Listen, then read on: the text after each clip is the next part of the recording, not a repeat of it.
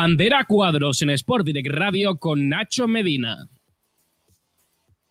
Muy buenas tardes, bienvenidos, bienvenidas a un nuevo programa de, Sport, de Bandera Cuadros, el vigésimo de esta tercera temporada que estamos con Sport Direct Radio Málaga. Bienvenidos, bienvenidas a todos los que nos escucháis semanalmente. También saludamos a Malaguista26 que nos lo ponía en los comentarios y efectivamente muy buenas y calurosas tardes eh, que estamos viviendo este, esta semana del mes de julio. Así que vamos a soportar un poquito las, temperaturas, hacer un, un programita fresco para que os enteréis de todas las novedades del motor sport, porque tenemos mucho de lo que hablar hoy, eh, porque sobre todo del gran premio que hemos vivido este fin de semana, otro gran premio que se ha llevado, ¿quién iba a ser si no esta temporada? Max Verstappen pero es que ha saltado una noticia más en el universo Red Bull. En este caso, en su equipo, mm, vamos a decir, satélite, por llamarlo de alguna forma, aunque obviamente no, es, no funciona de esta forma, en el equipo Alpha Tauri, porque Nick Debris ha sido destituido, ha sido despedido a mitad de temporada. Eh, y el piloto que va a sustituirle va a ser Daniel Ricciardo, quien estaba este principio de temporada como piloto probador que se quedó este año sin asiento tras la temporada mala que, consiguió el en el 2022. Eh, se quedó sin asiento eh, y este de 2023 volvía a la que ha sido su casa desde que entró a la Fórmula 1, a Red Bull. Pero como piloto reserva, ahora va a tener una oportunidad más para dar todo lo que ya conocemos del piloto australiano, porque va a tener la oportunidad de lo que queda de temporada estar en el Alfa Tauri. Veremos eh, a ver qué ocurre. Eh, para mí, luego lo hablaremos también, pero para mí es un movimiento de presión hacia, hacia Checo Pérez. Veremos luego qué opinan eh, nuestros tertulianos habituales que pasan por aquí por el programa. Pero habrá, habrá, que hablar de, de, todo ello. Porque el piloto Nick Debris, tras que consiguió su asiento tras cuatro años después de ganar en la Fórmula 2, en su tercer intento, después de participar en el WEC, en las Euroleman Series y de ganar la Fórmula la Fórmula E en 2021, ha sido, ha sido sustituido tras 11 carreras en la máxima categoría del automovilismo. Esto es lo que ha durado Nick Debris en su trayectoria de, la Fórmula 1. Pero no solo vamos a hablar del universo Red Bull, de Fórmula 1, sino que este fin de semana también ha estado la Stream E. Hablaremos con Jaime de, todo ello para conocer las claves de cuál ha sido esa, las claves de esa carrera en Cerdeña y que hacen que el equipo de Carlos Sainz, la acción X Sainz Team, pueda seguir en el liderato con cuatro puntos de ventaja sobre el equipo de, Nico Rosberg. Eh, y también hablaremos de la doble cita del calendario de la Fórmula E que viene este fin de semana, que tendremos, en el que no tendremos Fórmula 1 en la ronda número eh, la ronda número 14. Eh, después de estas dos eh, sesiones que vamos a tener tanto en sábado y domingo de, carreras en Italia, vendrá la última doble sesión del, calendario y el cierre final de fiestas de, la Fórmula E en el Gran Premio de Gran Bretaña para cerrar esta novena temporada de la Fórmula E. Así que dicho todo esto de lo que vamos a hablar hoy, vamos a presentar a los que nos van a acompañar en el programa. Muy buenas tardes, José. ¿Cómo estás? Pues muy bien, Nacho, y muy contento, la verdad. Contento porque la carrera que vimos en Gran Bretaña, a pesar de que no fue tan buena, no fue mala del todo. Tuvimos algo de emoción, al menos en los puestos de arriba. Y sobre todo contento por la vuelta de Ricciardo, porque es un piloto que a mí personalmente me gusta mucho, que en McLaren tuvo digamos que mala suerte, por así decirlo, que hicieron un coche muy contrario a su estilo de conducción. Y muy contento con la vuelta, la verdad. Y muy, también saludamos a Jaime, que ya también está por aquí. Muy buenas tardes, Jaime, ¿cómo estás? Muy buenas. Pues pasando calor, como te has dicho, pero bien, bien. También muy contento como José porque estoy encantado de la vuelta. Pues, ah, bueno, y de, eh, es que se me, o sea, pues, de verdad, este esta mañana estaba pensando que no teníamos que hablar de Gran Premio hoy. O sea, han pasado tantas cosas en solo tres días. Y bueno, sí, tres Días solo, solo llevamos de semana y tenemos noticias para, para aburrir. Pero bueno, eh, estuvo bien la pues, carrera, coincido. Estuvo bastante bien. Para mí vuelve a ser un sábado bastante, bastante importante en el que marcó bastante la carrera del domingo. El safety car ayudó a dinamizar las estrategias y el quien no había parado que estuviese un poquito más adelante y creo que podemos darle buena nota este, esta vez al, Gran Premio. Pero vamos a empezar por la noticia que ha plasmado todos los medios esta semana y ha sido la, ni más ni menos la destitución de Nick Debris tras sus primeras 11 carreras en la temporada. Bueno, podemos contar las 12 con la que hizo eh, el año pasado. 12 carreras es lo que ha durado la trayectoria de, iba a decir un chaval, pero bueno, ya no está chaval, tiene 27 años, que llegó a la, Fórmula 1 después de cuatro años después de conseguir el título a Fórmula 2. Lo normal es subir una vez que, que gana, pero bueno, no tuvo hueco en su momento. Como he dicho antes, tuvo que buscarse las habichuelas, por así decirlo, fuera de la, la Fórmula 1. Se fue al WEC a estar en algunas participaciones, sobre Le Series y a la Fórmula E, donde sí que fue campeón mundial de la categoría eléctrica. ¿Cómo valoráis esta noticia de que haya sido destituido tras solo 11 carreras en su primera temporada? Bueno, yo creo que un factor que sí ha tenido mucho en cuenta dentro de Red Bull es la edad. Quizás si hubiera sido un piloto más joven, se hubiera dado más paciencia, más oportunidades, pero venía Alfa Tauri con la medalla de que era un piloto teóricamente consagrado fuera de la Fórmula 1 lo poco que corrió, que fueron dos carreras, lo hizo bien en la temporada 2022.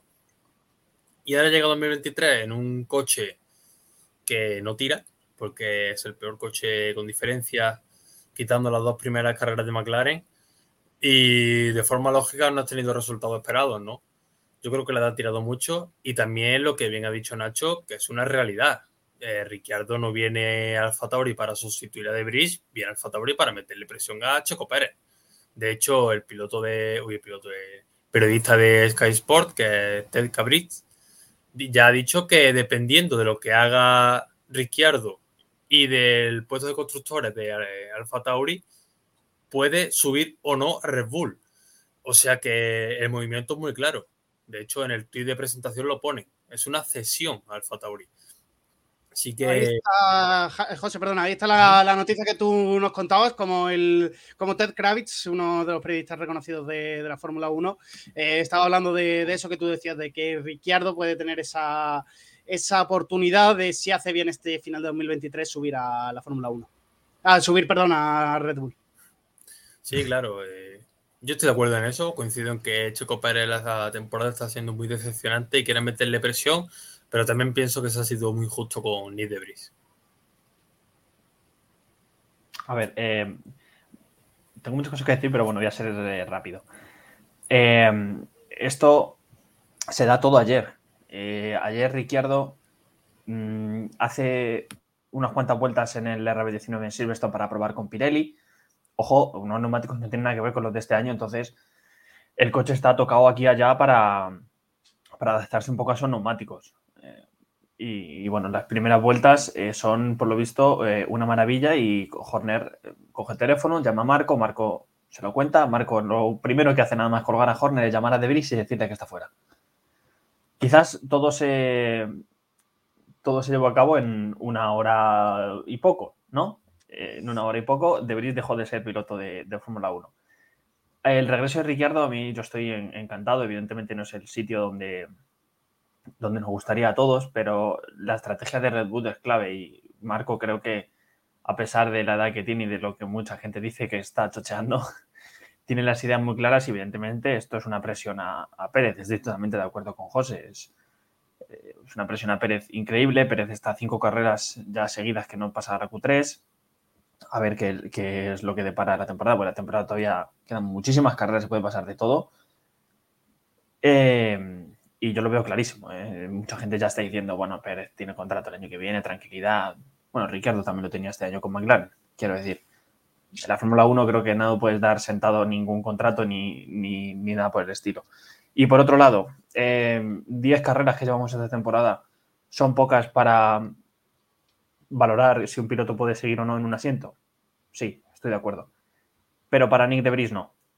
Eh, Nick de es un piloto que ha sido campeón de la Fórmula 2 y campeón mundial de la Fórmula E.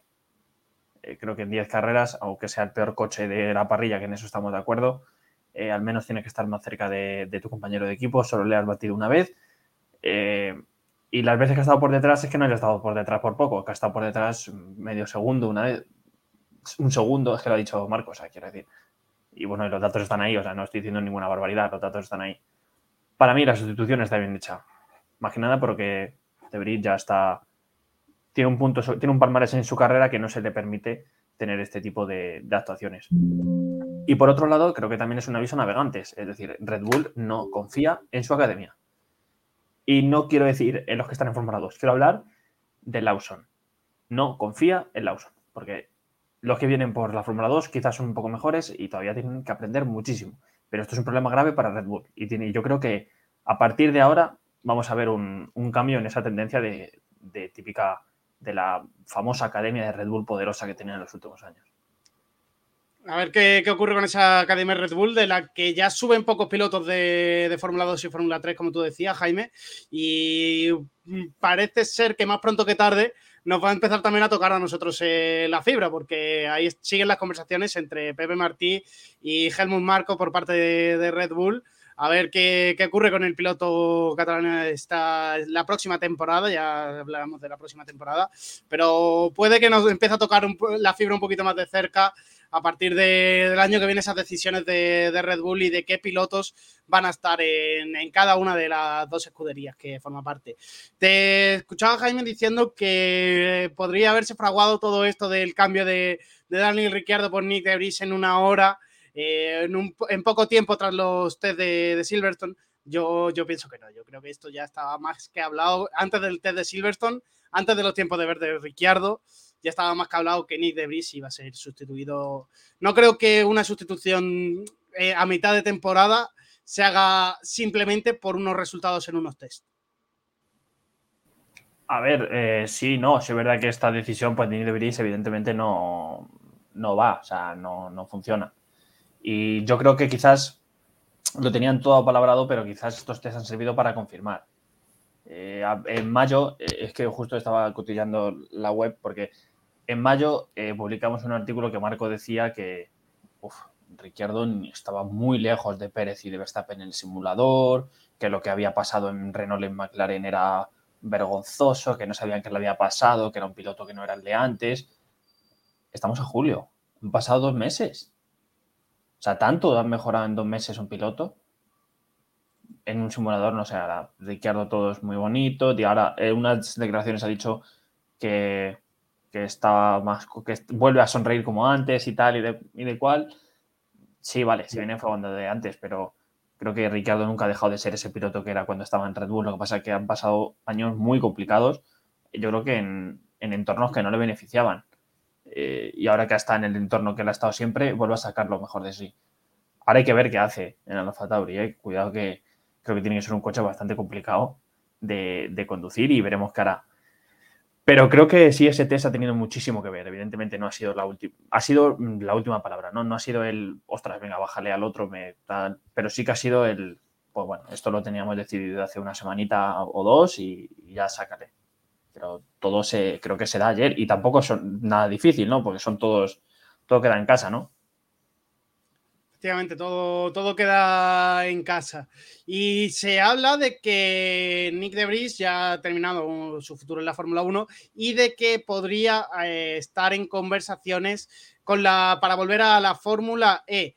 La opción de para regresar sería en el equipo Nissan, donde compartiría en principio equipo con Sasha Fenestraz. ¿Tú cómo valoras esa opción, Jaime? Eh, es realista, más que nada porque Nato no está rindiendo como se esperaba y Sacha sí. Eh, por esa parte es realista, evidentemente que no es lo que querrá de Bris, por supuesto, pero es la más realista que hay ahora mismo en la parrilla. Pero se pueden abrir opciones en Jaguar, ¿eh? Veremos, veremos qué opciones se, abre porque Jaguar, ya que no al final está ahí luchando con él para llevarse este campeonato de- del mundo de 2023 de, de Fórmula E y veremos a ver cuál es su dupla finalmente para la, para la próxima temporada. Hablando, siguiendo, siguiendo este hilo del tema, Malaguista 26 nos ponía, que yo creo que aquí ya lo hemos hablado varias veces y que no estamos de acuerdo con él, en que Red Bull ayuda menos a Pérez y por eso el piloto mexicano está por detrás. Si tuvieran el mismo coche, ambos a otro gallo cantaría.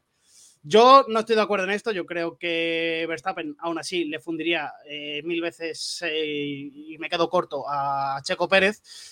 Pero sí que puede ser que ambos coches no estén eh, de la misma manera en el desarrollo de- del monoplaza, porque sí que vemos a Checo Pérez que le cuesta muchísimo entrar dentro de las Q3. ¿Cómo valoráis vosotros esto? Yo es que entiendo cada opinión y la comprendo, pero que a esta altura de la película, después de tres años en los que Verstappen ha arrollado a Checo Pérez, que sigamos con estas teorías, ¿no?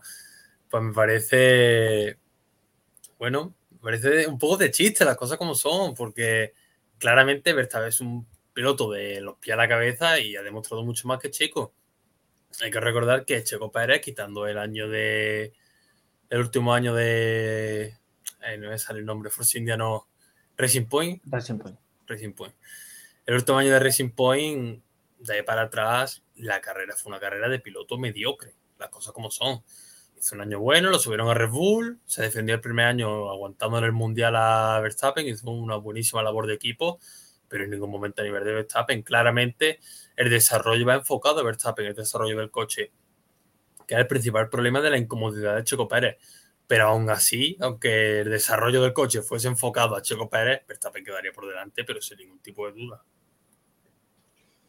Sí, opino lo mismo. O sea, sí es verdad que el, el desarrollo del coche está tomando más la, comodidad de Verstappen, es lo lógico, ¿no? Es el piloto número uno desde, desde el 2016. Y ahora, pues bueno, Pérez está sufriendo algo más porque no se, no se adapta a su estilo de pilotaje, pero yo estoy totalmente, estoy totalmente de acuerdo con, con, con José, tal y como está Verstappen hoy en día y, y demás. Eh, si, tienen un, si tuvieran el mismo coche igualito, igualito, igualito, no, no, no, no. Sea, Verstappen estaría por delante. Y yo creo que esta temporada ya se ha demostrado, ¿no? Al principio de temporada eh, el coche giraba un poquito más a, a, la forma de conducir de Pérez y Verstappen le ganaba 3 a 1 en victorias. O sea que. Ahí están, esos son los datos y ahora os he puesto esta fotito que saltaba esta mañana, tú también nos la, nos la mandabas a nosotros, Jaime, de esas conversaciones entre Toto Wolf y Nick de Vries, buscando seguramente un nuevo reto para, para el piloto holandés que, como ya decimos, no ha tenido la mayor fortuna dentro de, del equipo Red Bull.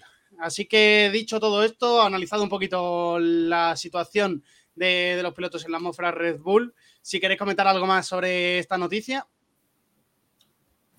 Que Toto se deje de empeñar en meter a pilotos que no valen para la Fórmula 1 en la Fórmula 1.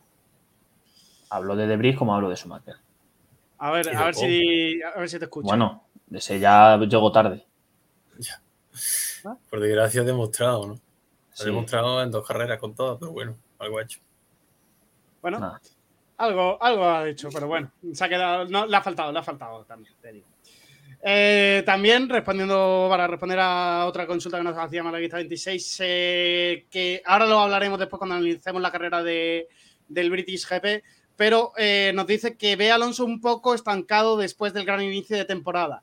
Es cierto, como comentamos, yo personalmente dije que creo que hay que dejar de pensar en la 33.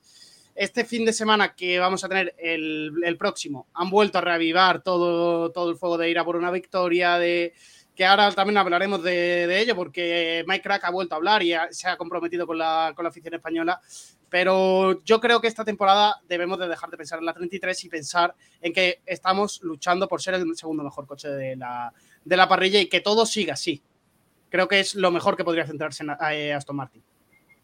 No, totalmente de acuerdo. Y yo quiero aclarar, aclarar una cosa, ¿no? Porque entiendo que el fan que no es tan acérrimo de la Fórmula 1, hay cosas que no pueda llegar a entender, ¿no? Y la Fórmula 1, lo primero de todo es que no es el fútbol, como dice David, y esto es un deporte de ingeniero. no un deporte de piloto. Aquí lo que prima es la ingeniería y lo que prima es la fábrica. Y hay circuitos que se adaptan mejor y peor a un coche. Ese ha sido el caso de Aston Martin, ¿no? En las tres últimas carreras, que el circuito no se adaptaba para nada al coche, ni las condiciones, ni el clima, ni la forma de calentar las gomas, ¿no? Que en este caso fue este fin de semana. Eh, es cierto que venimos de tres, carreras muy estancados, porque es verdad, veníamos de seis podios en siete carreras y ahora nos encontramos con tres carreras en blanco. Es por el circuito. Claramente el otro equipo ha mejorado un montón, que eso es otra que hay que tener mucho en cuenta, ¿no? Que el equipo también mejora, no solo mejora Aston Martin, y que las próximas carreras creo que para Hungría venían mejoras, si no me equivoco, y que lo más normal no es que un equipo, como es el caso de Red Bull, gane toda la carrera. Lo más normal es lo que pasa en Aston Martin, que haya carreras que se den muy bien y carreras que se den muy mal. Eh, estoy totalmente de acuerdo con José. Además, eh, yo ya lo dije la semana anterior. Eh, precisamente McLaren empieza a ir bien en Austria, que es donde el año pasado consiguieron el podio. Recuerdo, el único piloto distinto a Red Bull, Mercedes y Ferrari que subió al podio la temporada pasada. En Silverstone también fueron bien el año pasado, no tan bien como han ido en este.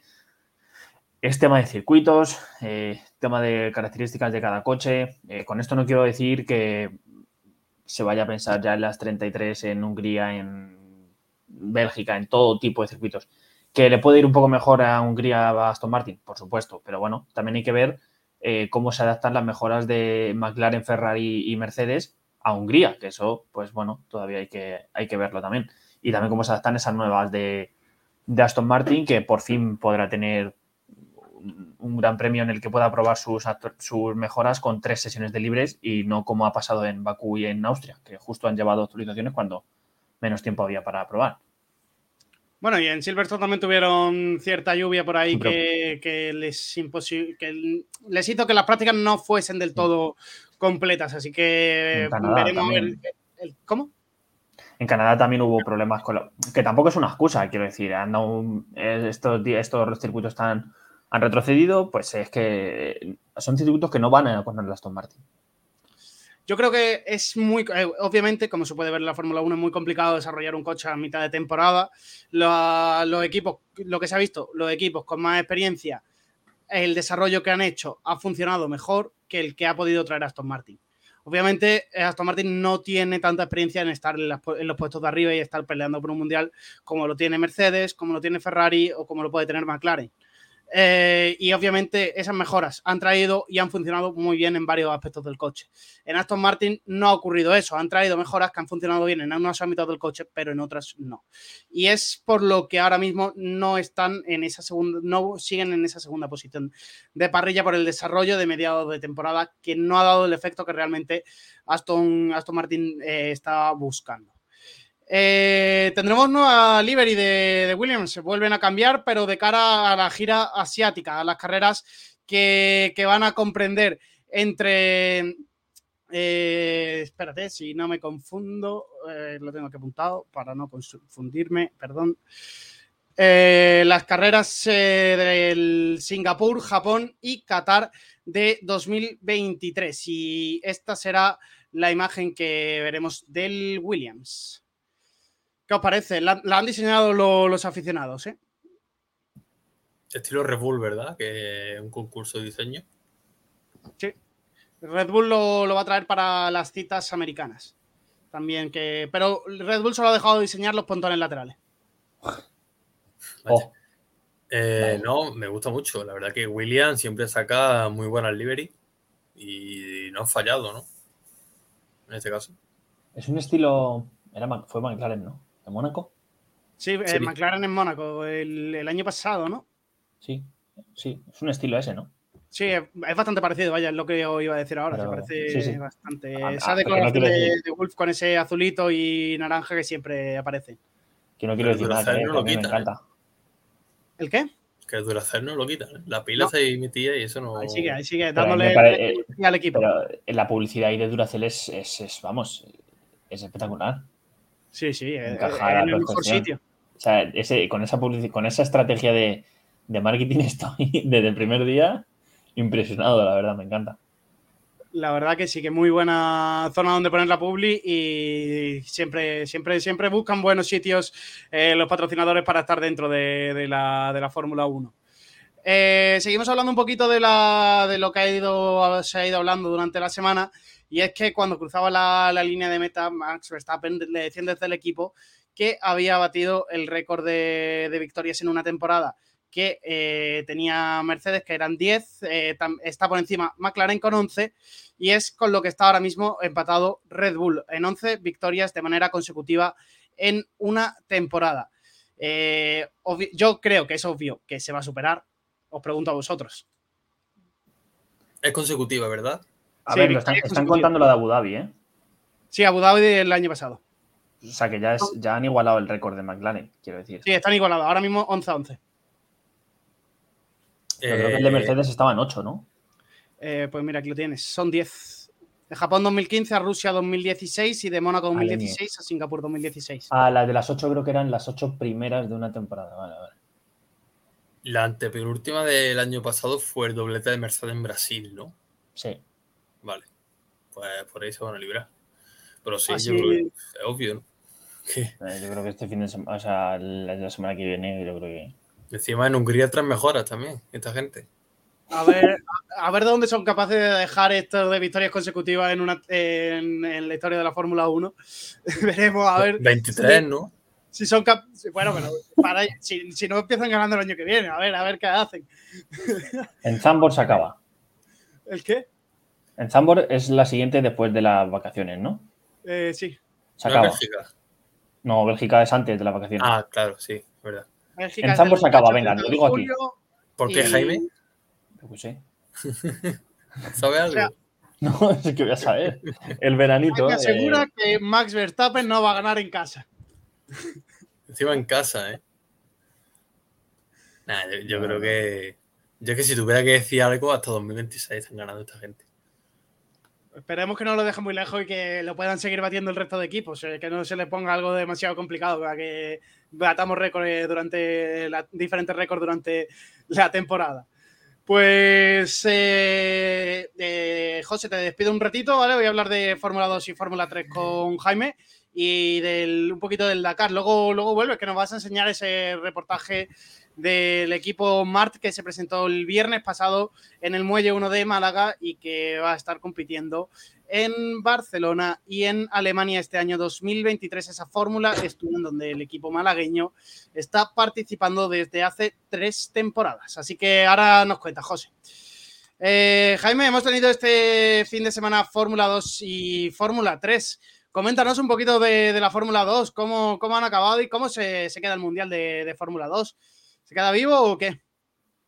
Bueno, pues la verdad que se queda bastante, bastante bien, ¿no? Vesti tampoco pudo puntuar mucho la carrera el domingo por, por un toque que tuvo por ahí por luchando por la parte media de la parrilla y Pucher, pues gracias a consiguió el podio por fin eh, y recortó un, un, poquillo, pero, pero todavía queda mucho por, por decidir y bueno, en la carrera Ah, bueno, sí, esta es la de la, sí, la principal.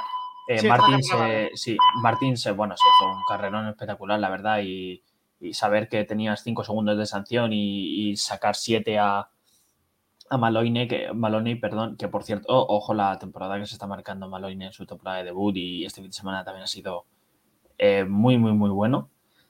Y nada, pues es eso. Eh, lo que pasa que las ventajas, o sea, las ventajas, la, todo se va reduciendo a, a Besti y a, Purcher. Eh, está Besti todavía por delante, eh, pero estas rondas em, siguientes van a ser muy importantes. Pero Purcher está ahí un poco regulando después de todos los eh, contratiempos que tuvo al principio de temporada. Pero bueno, ahí, ahí va a estar. Sí, es verdad que se quieren unir ahí algunos, pero yo creo que entre ellos dos va a estar la cosa. ¿Va a estar complicado que, que Iguasa pueda entrar o crees que Iguasa también se puede acercar y ser una lucha 3 en el Mundial? A ver, necesita Iguasa lo que le pasa, lo que le está pasando en estas últimas carreras es esa, ese, mm, esa irregularidad en la clasificación, que es muy importante la Fórmula 3 y la Fórmula 2. Eh, y es lo que, le, lo que le está fallando. Pero bueno, si encadena un par de victorias seguidas se puede meter en la lucha porque, bueno, Purser tampoco es un, crack en, clasificación como al menos este año está pasando. Creo que la temporada de Purchar está, está siendo bastante regular. A mí no me está gustando la, temporada de Purchar. De Yo es un, piloto que tengo muchas ganas de, verlo, que, mm. que llega a la Fórmula 1, pero esta temporada me está dejando cositas que no me están gustando del piloto. Está siendo un tanto rara. Yo tengo la sensación de que está siendo rara, pero eh, porque está ahí, pero no se le ve destacar. Eh, lo que pasó a principio de temporada, sobre todo en Arabia, en Arabia le empañó muchísimo la temporada. Aún así, ya desde ahí se ha mantenido tranquilo y esa agresividad que tiene Teo y que tenía en Fórmula 3 ha ido desapareciendo, pero porque sabe que no puede fallar más. Pero estoy como tú, es una sensación de que sabes que puede dar más y no lo da por miedo o porque ya le han dado varios toques de atención. Pero bueno, eh, al fin y al cabo se mantiene ahí, que es lo importante. Pero creo que en estas últimas cinco carreras tiene que dar un poquito más para, para plantar cara a Besti, porque Besti está siendo muy regular, la verdad, está haciendo una muy buena temporada. Mm, y de la Fórmula 3, ¿qué nos cuenta? Porque tenemos, eh, este fin de semana se ha vuelto a subir al podio Pepe Martí, carrera que ganó Oliver eh, Goethe y que Leonardo Fornaroli acabó en segunda posición. Eh, los puntos hay que decir del Mundial, que son 36 puntos lo que hay entre Bortoleto, que está en primera posición, y Pepe Martí, que este fin de semana no ha conseguido recortarle, pero los puntos por lo menos se mantienen igual que se habían quedado en la anterior cita, en el Gran Premio de Austria. Son 36 puntos de, diferencia en el campeonato. Bueno, eh, Bortoleto es que no falla, es que siempre está ahí. Eh, siempre, siempre está ahí, da igual eh, que le eches, le eches agua, le eches de seco, le eches mm, toques, le, da igual, es que siempre es un piloto que está ahí siempre y eso es lo que, lo que se echa de menos un poco de Pepe, que bueno, también hay que mirar su carrera el domingo, que, lo hizo bastante bien y llegó a esa tercera posición y, eh, nos da esa licencia para soñar un poquito, pero yo creo que Bortoleto lo tiene muy de cara.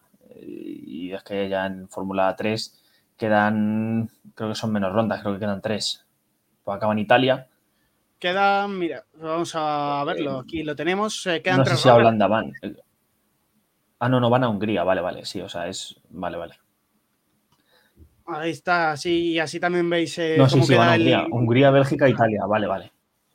No van a Zambor, vale, vale. Pues sí, sí, sí, es que yo creo que lo tiene muy de cara. Yo creo que mucho tiene que pelear Pepe. Eh, que va a estar dando guerra hasta el final, yo no tengo ninguna duda. Va a estar dando guerra hasta el final y, y intentará pero bueno, ya veremos a ver. Lo que sí está claro es que yo creo que tras esta temporada eh, se merece ese, ese, salto a la Fórmula 2 y, al menos tirarse allí un par de añitos, tres. Tiene, es muy joven, Pepe. Creo que la Fórmula 2 tiene muchísimo que aprender. Y hablando de la carrera del domingo de la victoria, de, o sea, el, duelo que tuvo los pilotos de Triden, eh, me gustó bastante, lo disfruté y enhorabuena para Oliver porque está haciendo una buena temporada y le faltaba esa victoria y por fin la, consiguió. Iba muy, muy bien los Trident este fin de semana, ¿eh? en general, los Trident están viendo muy bien. Están luchando con Prema para ser. Eh, creo que sí. para ser campeones. Y Trident ha sido la única escudería que ha plantado cara a, a Prema en, estos años. Eh, fue cuando eh, que Prema ganó. Puede ser el año de Oscar Piastri, creo. Eh, que, fue el año que ganó Triden. no, el año que estuvo Dohan en Triden, ganó mm, Triden el campeonato, pero mm. creo que fue cuando Oscar ganó el título. Pues eh, voy a mirártelo ahora mismo. de, vamos a ver, de 2000. bueno, lo que quiero eh, decir es que en 2019 es, cuando se empieza a llamar Fórmula 3 y desde entonces la única escudería que ha plantado cara a Prema ha sido Trident. El resto ha sido para Prema todos los campeonatos. El 2021 quedaron segundos, 2019 quedaron primeros y primeros en 2020 también. Eh, segundos mm. porque Trident quedó en primera posición en este, en en este 2020. Ese año, ese año fue el de Piastri, ¿no? Este año fue, pues dame un minuto también y te lo digo porque ahora mismo no, eh, no, porque fue, fue el año pasado. Eh, Oscar Piastri no estaba el año pasado en. en claro, el 2021 fue. 2021 fue Piastri en Fórmula 2. Esto estaba hablando de la Fórmula 3. Eh, vale. Sí, en la Fórmula 3 en 2021 la ganó Dennis Howard. Es verdad, Hauer, es verdad, es verdad. Y Duhan quedó segundo y Novalak en tercera Eso es. Ahí, eh, Novalak y Dohan hicieron, vamos, un temporadón y también estuvieron las cosas hasta el final apretadas y de ahí que Triden ganara el... Pues yo digo que a mí no me sorprende el rendimiento de Triden en Fórmula 3. En Fórmula 2 ya es otra historia, pero en Fórmula 3 es que no me sorprende para nada y eh, siempre aciertan. Y es que mira qué tres tienen, es que no solo Fernaroli y, y Oete, es que Bortoleto va camino a, a ser Es el campeón de, de este de 2020. pilotos. Sí, verdad que Fornaloli y Goethe han fallado un poquito más, entonces por eso no están tan arriba con Prema, pero, pero van a estar ahí también.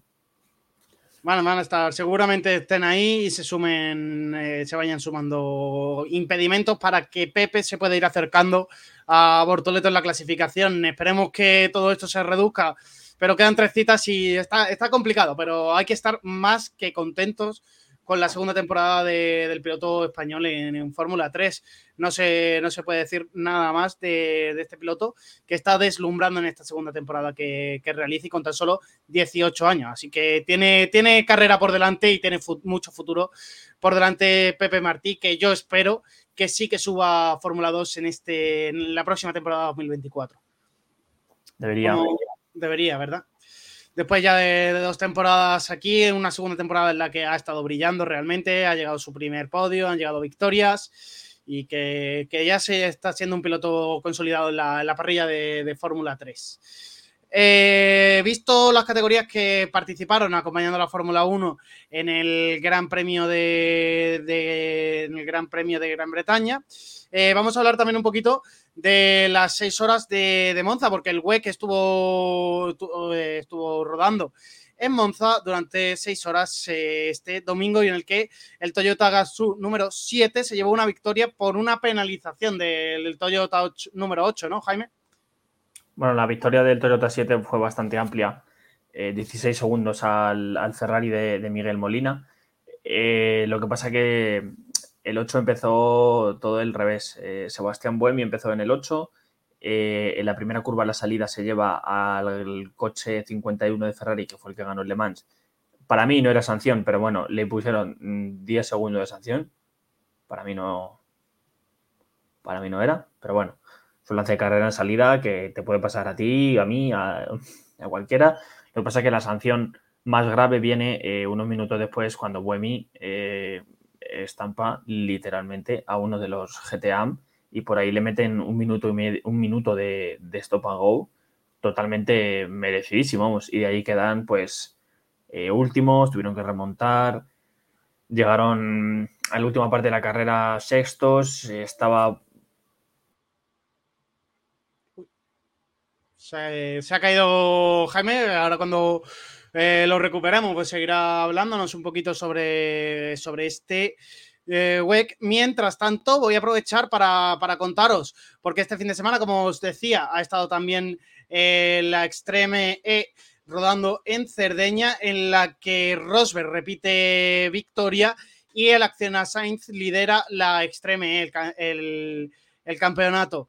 Eh, tiene ya cuatro puntos de ventaja sobre el equipo de, de Nico Rosberg a falta de dos eh, eventos eh, que quedan para cerrar este calendario de 2023 de la Extreme E. Los pilotos Johan Christofferson y Micaela Atlin Kutzling han estado intratables durante todo el fin de semana. Han ganado las dos mangas de clasificación y en la final han dominado desde la salida sin que nadie pudiera hacerles sombra. La clave de la carrera ha estado en la salida porque el circuito de Cerdeña tiene un estrechamiento que hace imposible que dos coches eh, lleguen en paralelo a la primera curva. Tres equipos han llegado a ese punto en paralelo y en consecuencia han tenido que aminorar. El menos perjudicado ha sido el Acciona de Sainz que pudo seguir adelante. Aún así, la inercia que Matías Ekstrom ha perdido al tocar un poquito el freno ha bastado para que Christopherson le arrebatase el liderato de la carrera y de ahí hasta el final no lo soltó el piloto del equipo de Rosberg. Eh, las declaraciones de Christopherson han sido que ha frenado un poco y ha visto su oportunidad. Tenía a Ekstrom en el retrovisor durante toda la carrera. Eh, su compañera decía que está muy contenta y que ha añadido que el equipo se lo merecía muchísimo. Matías Ekstrom y Laia Sanz cruzaron finalmente la línea de meta en segunda posición, con el acción a Sainz repitiendo así el resultado del sábado. Pese a no subir a lo más alto del podio, el equipo español sí continúa en la primera posición del campeonato con cuatro puntos de ventaja sobre Rosberg. Eh, Matías Ekstrom comentaba que siempre quiere ganar, pero eh, aquí en la primera curva es muy emocionante. Tenemos que estar muy contentos con la segunda posición y volveremos más fuertes. Mientras que Laia comentaba que intentaban atraparles, pero que era muy difícil ver por culpa del barrio. Están contentos con el resultado, pero que su ritmo ha sido muy bueno y han hecho muy buenas dos carreras. Eso es lo que comentaban tanto Laia Sanz como Matías Ekstrom y los dos pilotos ganadores de la Extreme eh, este fin de semana en Cerdeña, a la que le restan dos fines de semana, dos eventos para acabar este calendario del 2023. Ya está Jaime otra vez por aquí de nuevo para que nos termine de contar un poquito que nos había dejado ahí eh, con la miel en los labios del WEC de, este, de, este seis, de estas seis horas de, de Monza de este fin de semana. Eh, y nada, lo que decía, eh, Buemi, pues que sufrió una sanción de un minuto y tal, y remontaron. Y bueno, en las últimas horas, eh, última hora, eh, estaba Brendan Harley ahí en el coche y la limaron hasta llegar a la cuarta posición. Llegó, cruzó la meta en cuarta posición. Pero bueno, una sanción de 50 segundos al acabar la carrera por, por exceder la potencia. ya lo hicieron en la cuarta vuelta de carrera y en dirección de carrera solo le dio una reprimenda, pero es que en la, en la vuelta 190 de 200 y pico que se dieron, volvió a superar ese límite y dije, los comisarios, bueno, una, una y no más, ¿no? Y 50 minutos, o sea, 50 segundos, perdón, y al final sextos. Tampoco cambia mucho la cosa en... A ver, cambia. Sí, eh, si hubieran quedado cuartos tendrían 29 eh, puntos de ventaja frente a sus compañeros, eh, se quedan en 23. Mm, yo creo que es una ventaja de momento amplia, ya veremos qué pasa en Fuji. Y, y tanto el Toyota como el Ferrari 51, sí, están los dos a, a eso, a, 23 puntos, lo que resta de temporada. Quedan dos carreras, eh, puede pasar de todo como ha pasado en Monza. O sea, todo lo que podía salir mal en cuanto a mala suerte y, a decisiones incluso del piloto, en el caso de Buemi, eh, salió mal. Y, eso es lo que sufrieron, pero creo que Toyota, como bien ha demostrado el 7, tenía ritmo para hacer un doblete y eso hubiera perjudicado mucho más el, la, la, victoria del 7 porque seguramente el 8 hubiera, si el 8 hubiera estado ahí, eh, por estrategia y por lo que pasó en Le Mans, eh, Toyota hubiera preferido que ganara el 8, por supuesto. Creo yo, ¿eh? porque siempre han tirado mucho de estrategia Toyota y creo que sería, hubiera sido lógico. En el MP2, como vemos, si quieres quédate ahí porque es muy interesante cómo está el Inter Europol, que donde está Albert Costa. Esta es la, clasificación general de, cómo está mm. todo, Jaime. Bueno, no, está, no está actualizada, creo. Mm, no, porque faltan, efectivamente, no está sumado la. Falla, falla Wikipedia. No, pero si te vas a la versión. Es que ya me ha pasado. Si te vas a la versión eh, americana o inglesa o como sea, ya está actualizado. Vale. Pues pero bueno, sí, el, el, Inter Europol sigue ahí. Sigue segundo a 10 puntos, creo, del WRT. Que creo que hicieron podios de fin de sí. Albert Costa y demás quedaron quintos. Está todo muy abierto en el MP2, como siempre. Es preciosa esa categoría. Y de verdad que, el Inter Europol es como. ¿Qué decirte? Sí, lo escucho este fin de semana. Es como el Aston Martin de, la Resistencia, ¿no? Un equipo que está ahí atrás y que por X o por Y han ido trabajando duro todos estos años y, ahora están batiéndose el título por, con la gente más grande, ¿no? Con United, con WRT que ya han ganado en Europea Le Mans y, y las 24 horas de Le Mans. Mm, pues hay que estar orgulloso del trabajo que está haciendo Inter-Europol y sobre todo Albert Costa, que creo que eh, está tardando mucho quien sea responsable en firmarle para el año que viene en Hipercar, la verdad. Porque este fin de semana tenemos vuelto a ser de, los mejores de su equipo. Y, nada más. Eh, por último, en GTA, pues bueno, Corbette ya es, ya es campeón, ya lo dije aquí, que seguramente en Monza conseguirían el título. Y sí, ya son campeones, quedaron cuartos. Eh, ORT y, Iron Dames no sumaron lo que necesitaban para evitarlo. Y nada, ya, ya son campeones. Eh, la categoría GTA el año que viene que no estará. Eh, ya será, sustituida por la GT3. Y nada, pues enhorabuena Corvette. Y, y quedan dos títulos que van a estar en el MP2 más, pero ojo que no se complique el tema para Toyota. Esperemos, esperemos, que no se le complique el tema de Toyota, que ahí lo estamos viendo, como están primeros y segundos eh, en el Mundial de Pilotos. Esta tabla ya sí, sí está actualizada y con Ferrari por detrás muy cerquita, empatados a punto con el Toyota número 7. Así que la, la, batalla está servida para las dos rondas que nos quedan para acabar este WEC 2023 en Japón y en Bahrein. Así que os iremos contando cómo van estas rondas finales del Campeonato Mundial de Resistencia en esta temporada 2023. ¿Cuándo, ¿cuándo vuelve, Jaime? La Resistencia creo que ya hasta septiembre no es Fuji. Es efectivamente el, fin de semana del 10 de septiembre. Es cuando vuelve las 6 horas de Fuji en Japón. Y acabamos Así en que, creo, ¿no? Sí, el 10 de septiembre, fin de semana del 10. Eh, dicho esto, vamos a hablar un poquito de, tema Dakar, porque siguen, eh, siguen saliendo las noticias. Eh, ahora ya tenemos confirmación de que Nani Roma va a estar corriendo con un prototipo de, Ford y que van a debutar en este Rally Dakar 2024. De hecho, han debutado ya juntos en la Baja Aragón y están al frente de, la clasificación. Bueno, creo que la, Baja Aragón creo es el 29, 21 y el 22. 21 y 22 de, julio, perdón, me he confundido yo leyendo.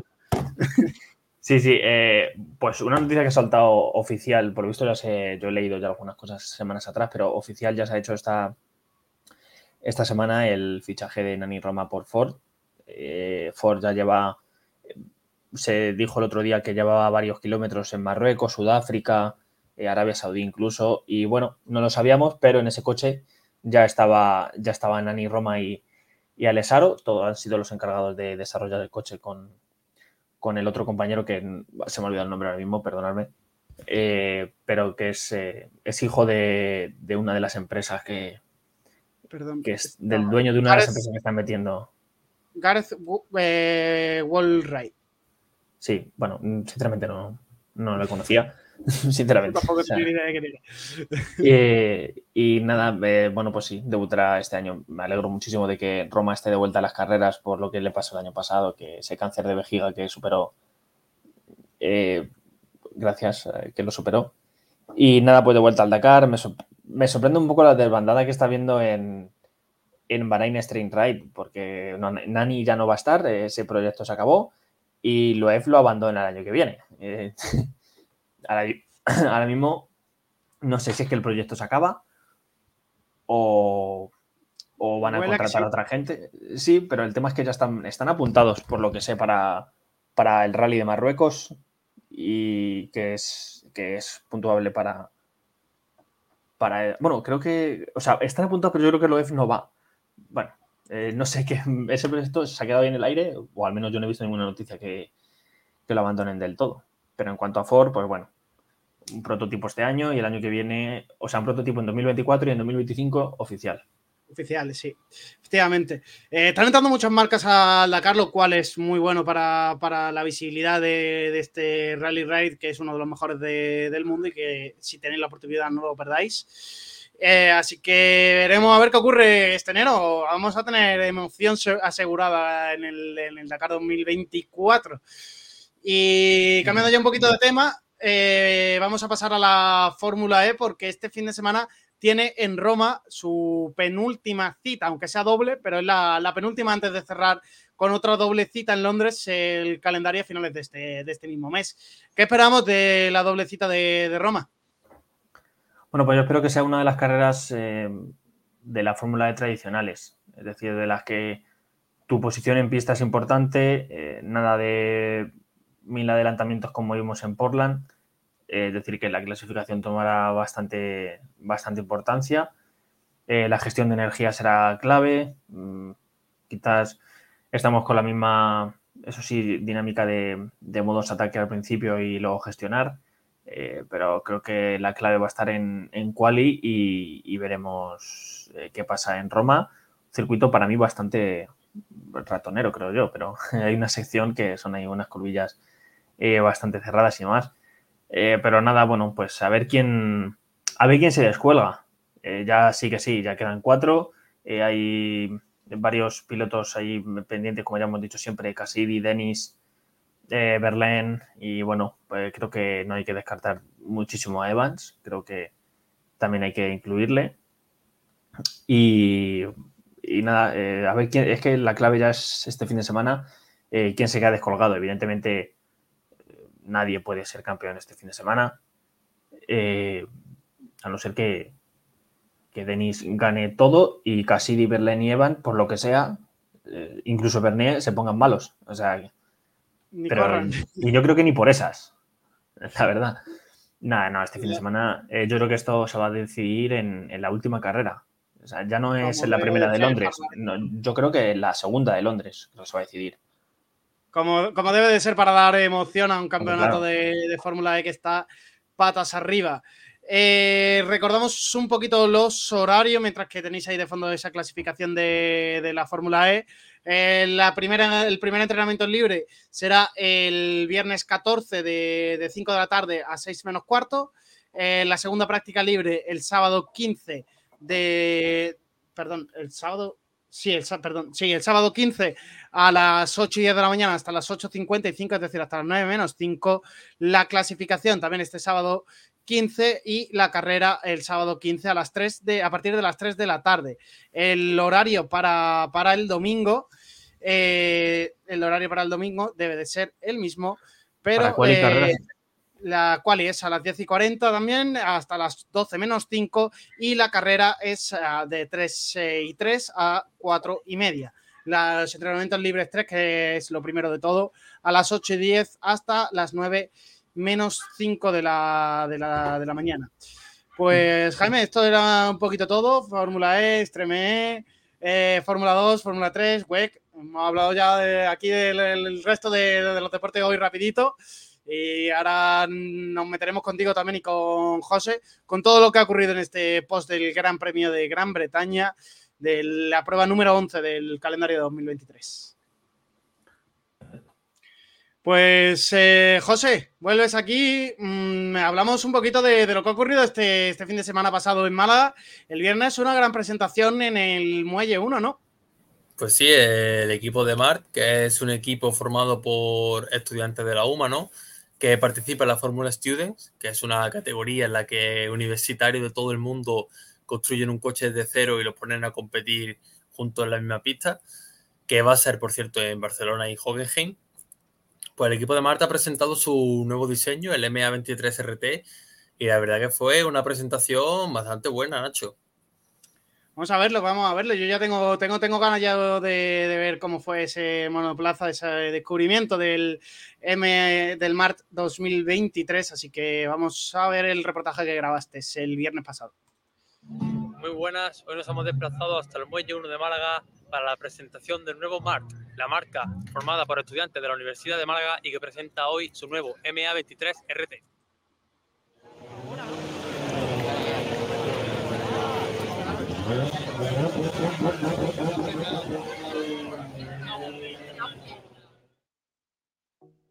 Así es como suena este monoplaza de combustión con 90 caballos de potencia.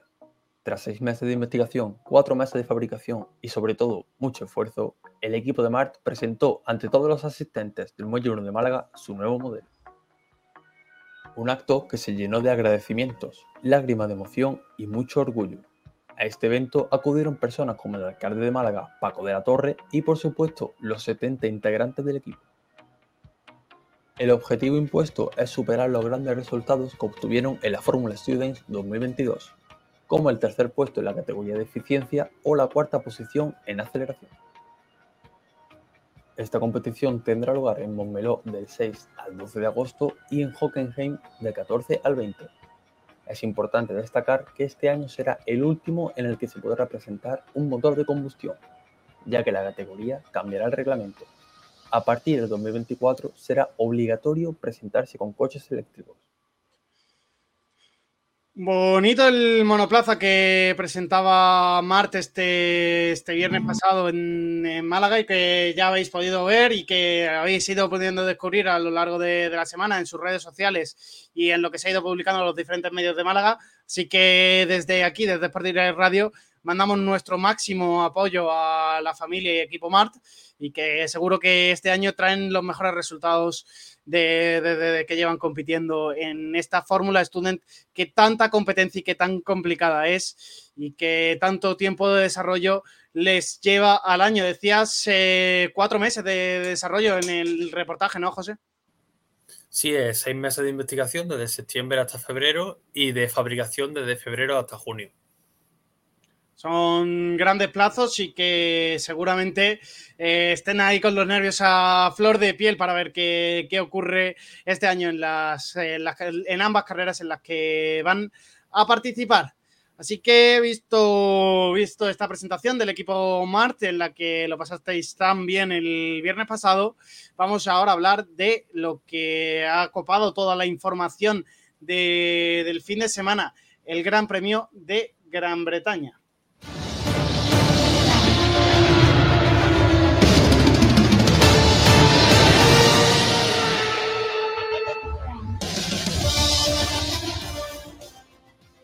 Gran premio este fin de semana que, como no, volvió a llevarse Max Verstappen.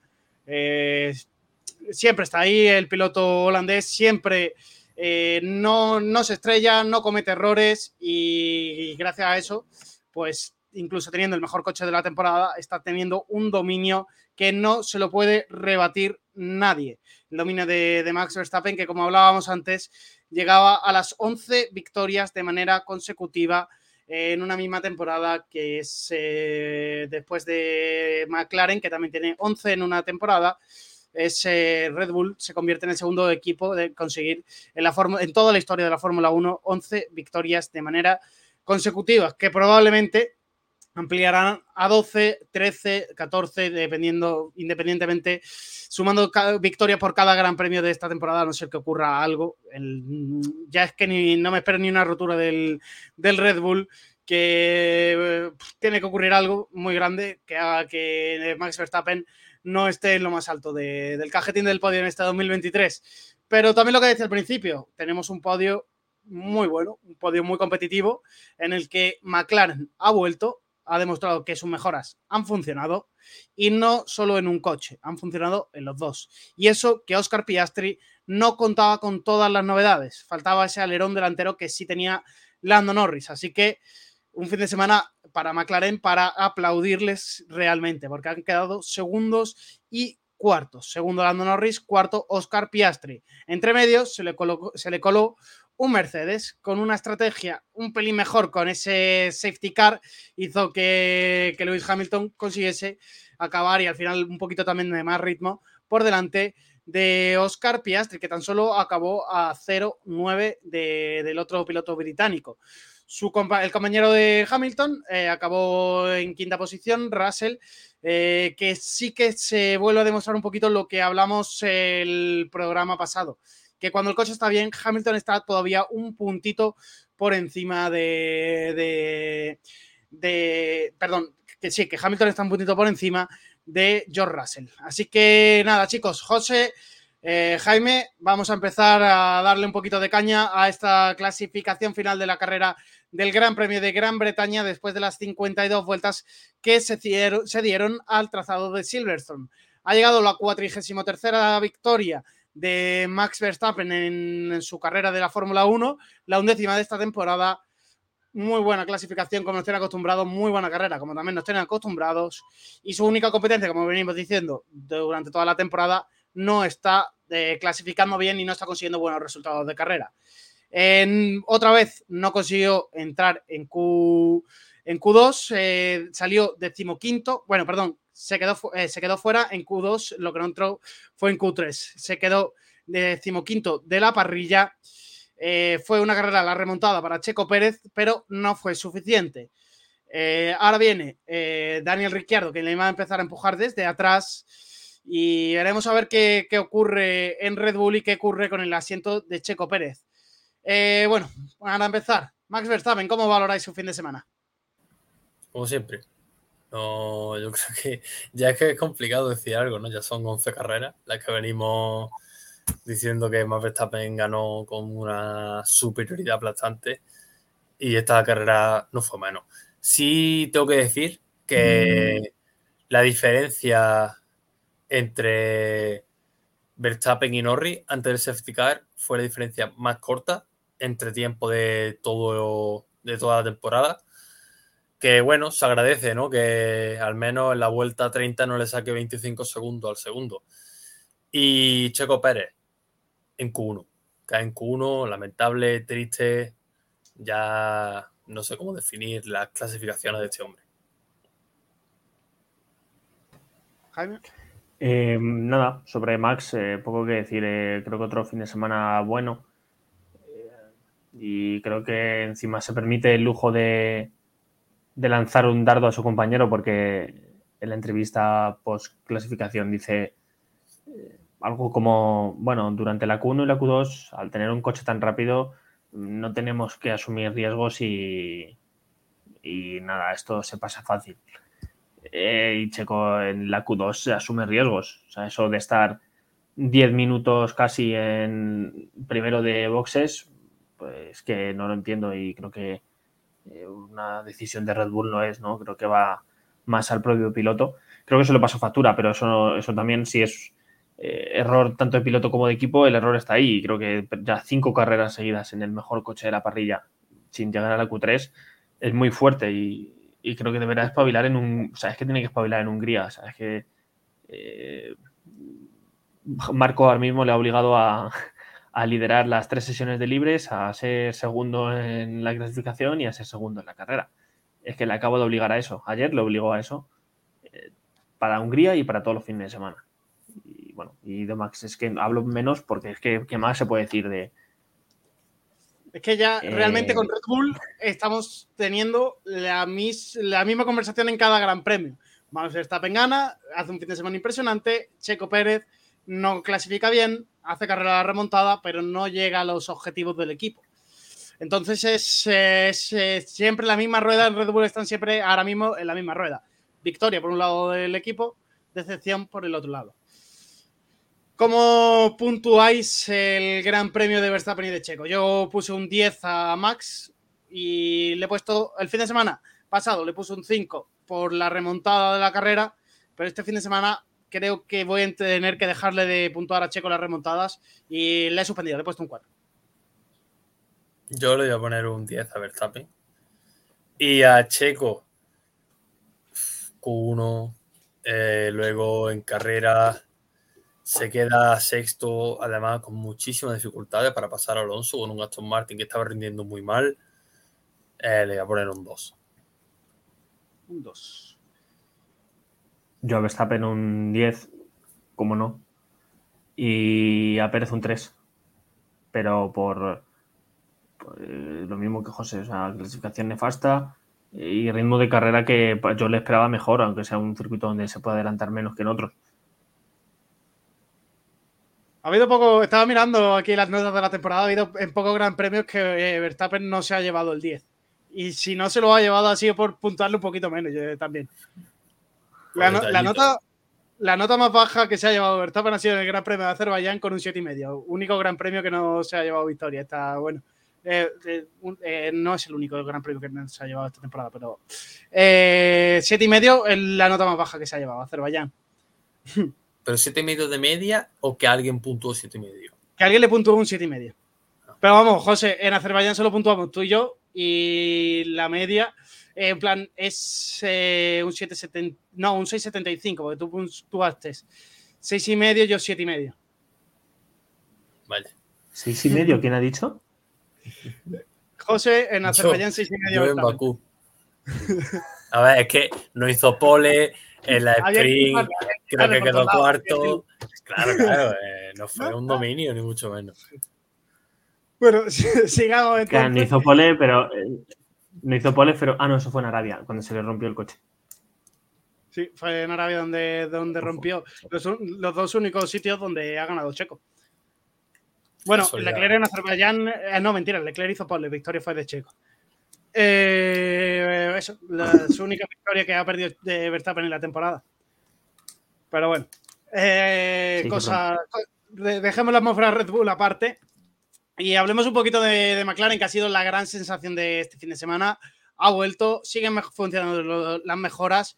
funcionan en, dos tipos de circuitos, podemos decir, porque funcionaron en Austria y funcionaron en Gran Bretaña que es verdad que son curvas rápidas en ambos circuitos, pero son un poquito, son bastante diferentes las características de, de Austria al Gran Premio de, de Silverstone. Eh, Lando Norris salía en segunda posición y apretó incluso a Verstappen en la salida, consiguió adelantarle, hizo que Verstappen estuviese un par de vueltecitas detrás hasta que se activó el DRS y ahí ya Verstappen dijo, aquí paso yo, me pongo primero y a mí ya nadie me va a sacar de, de aquí dentro. Fue bien durante toda la estrategia y fue de los pilotos que más rodó con el neumático medio.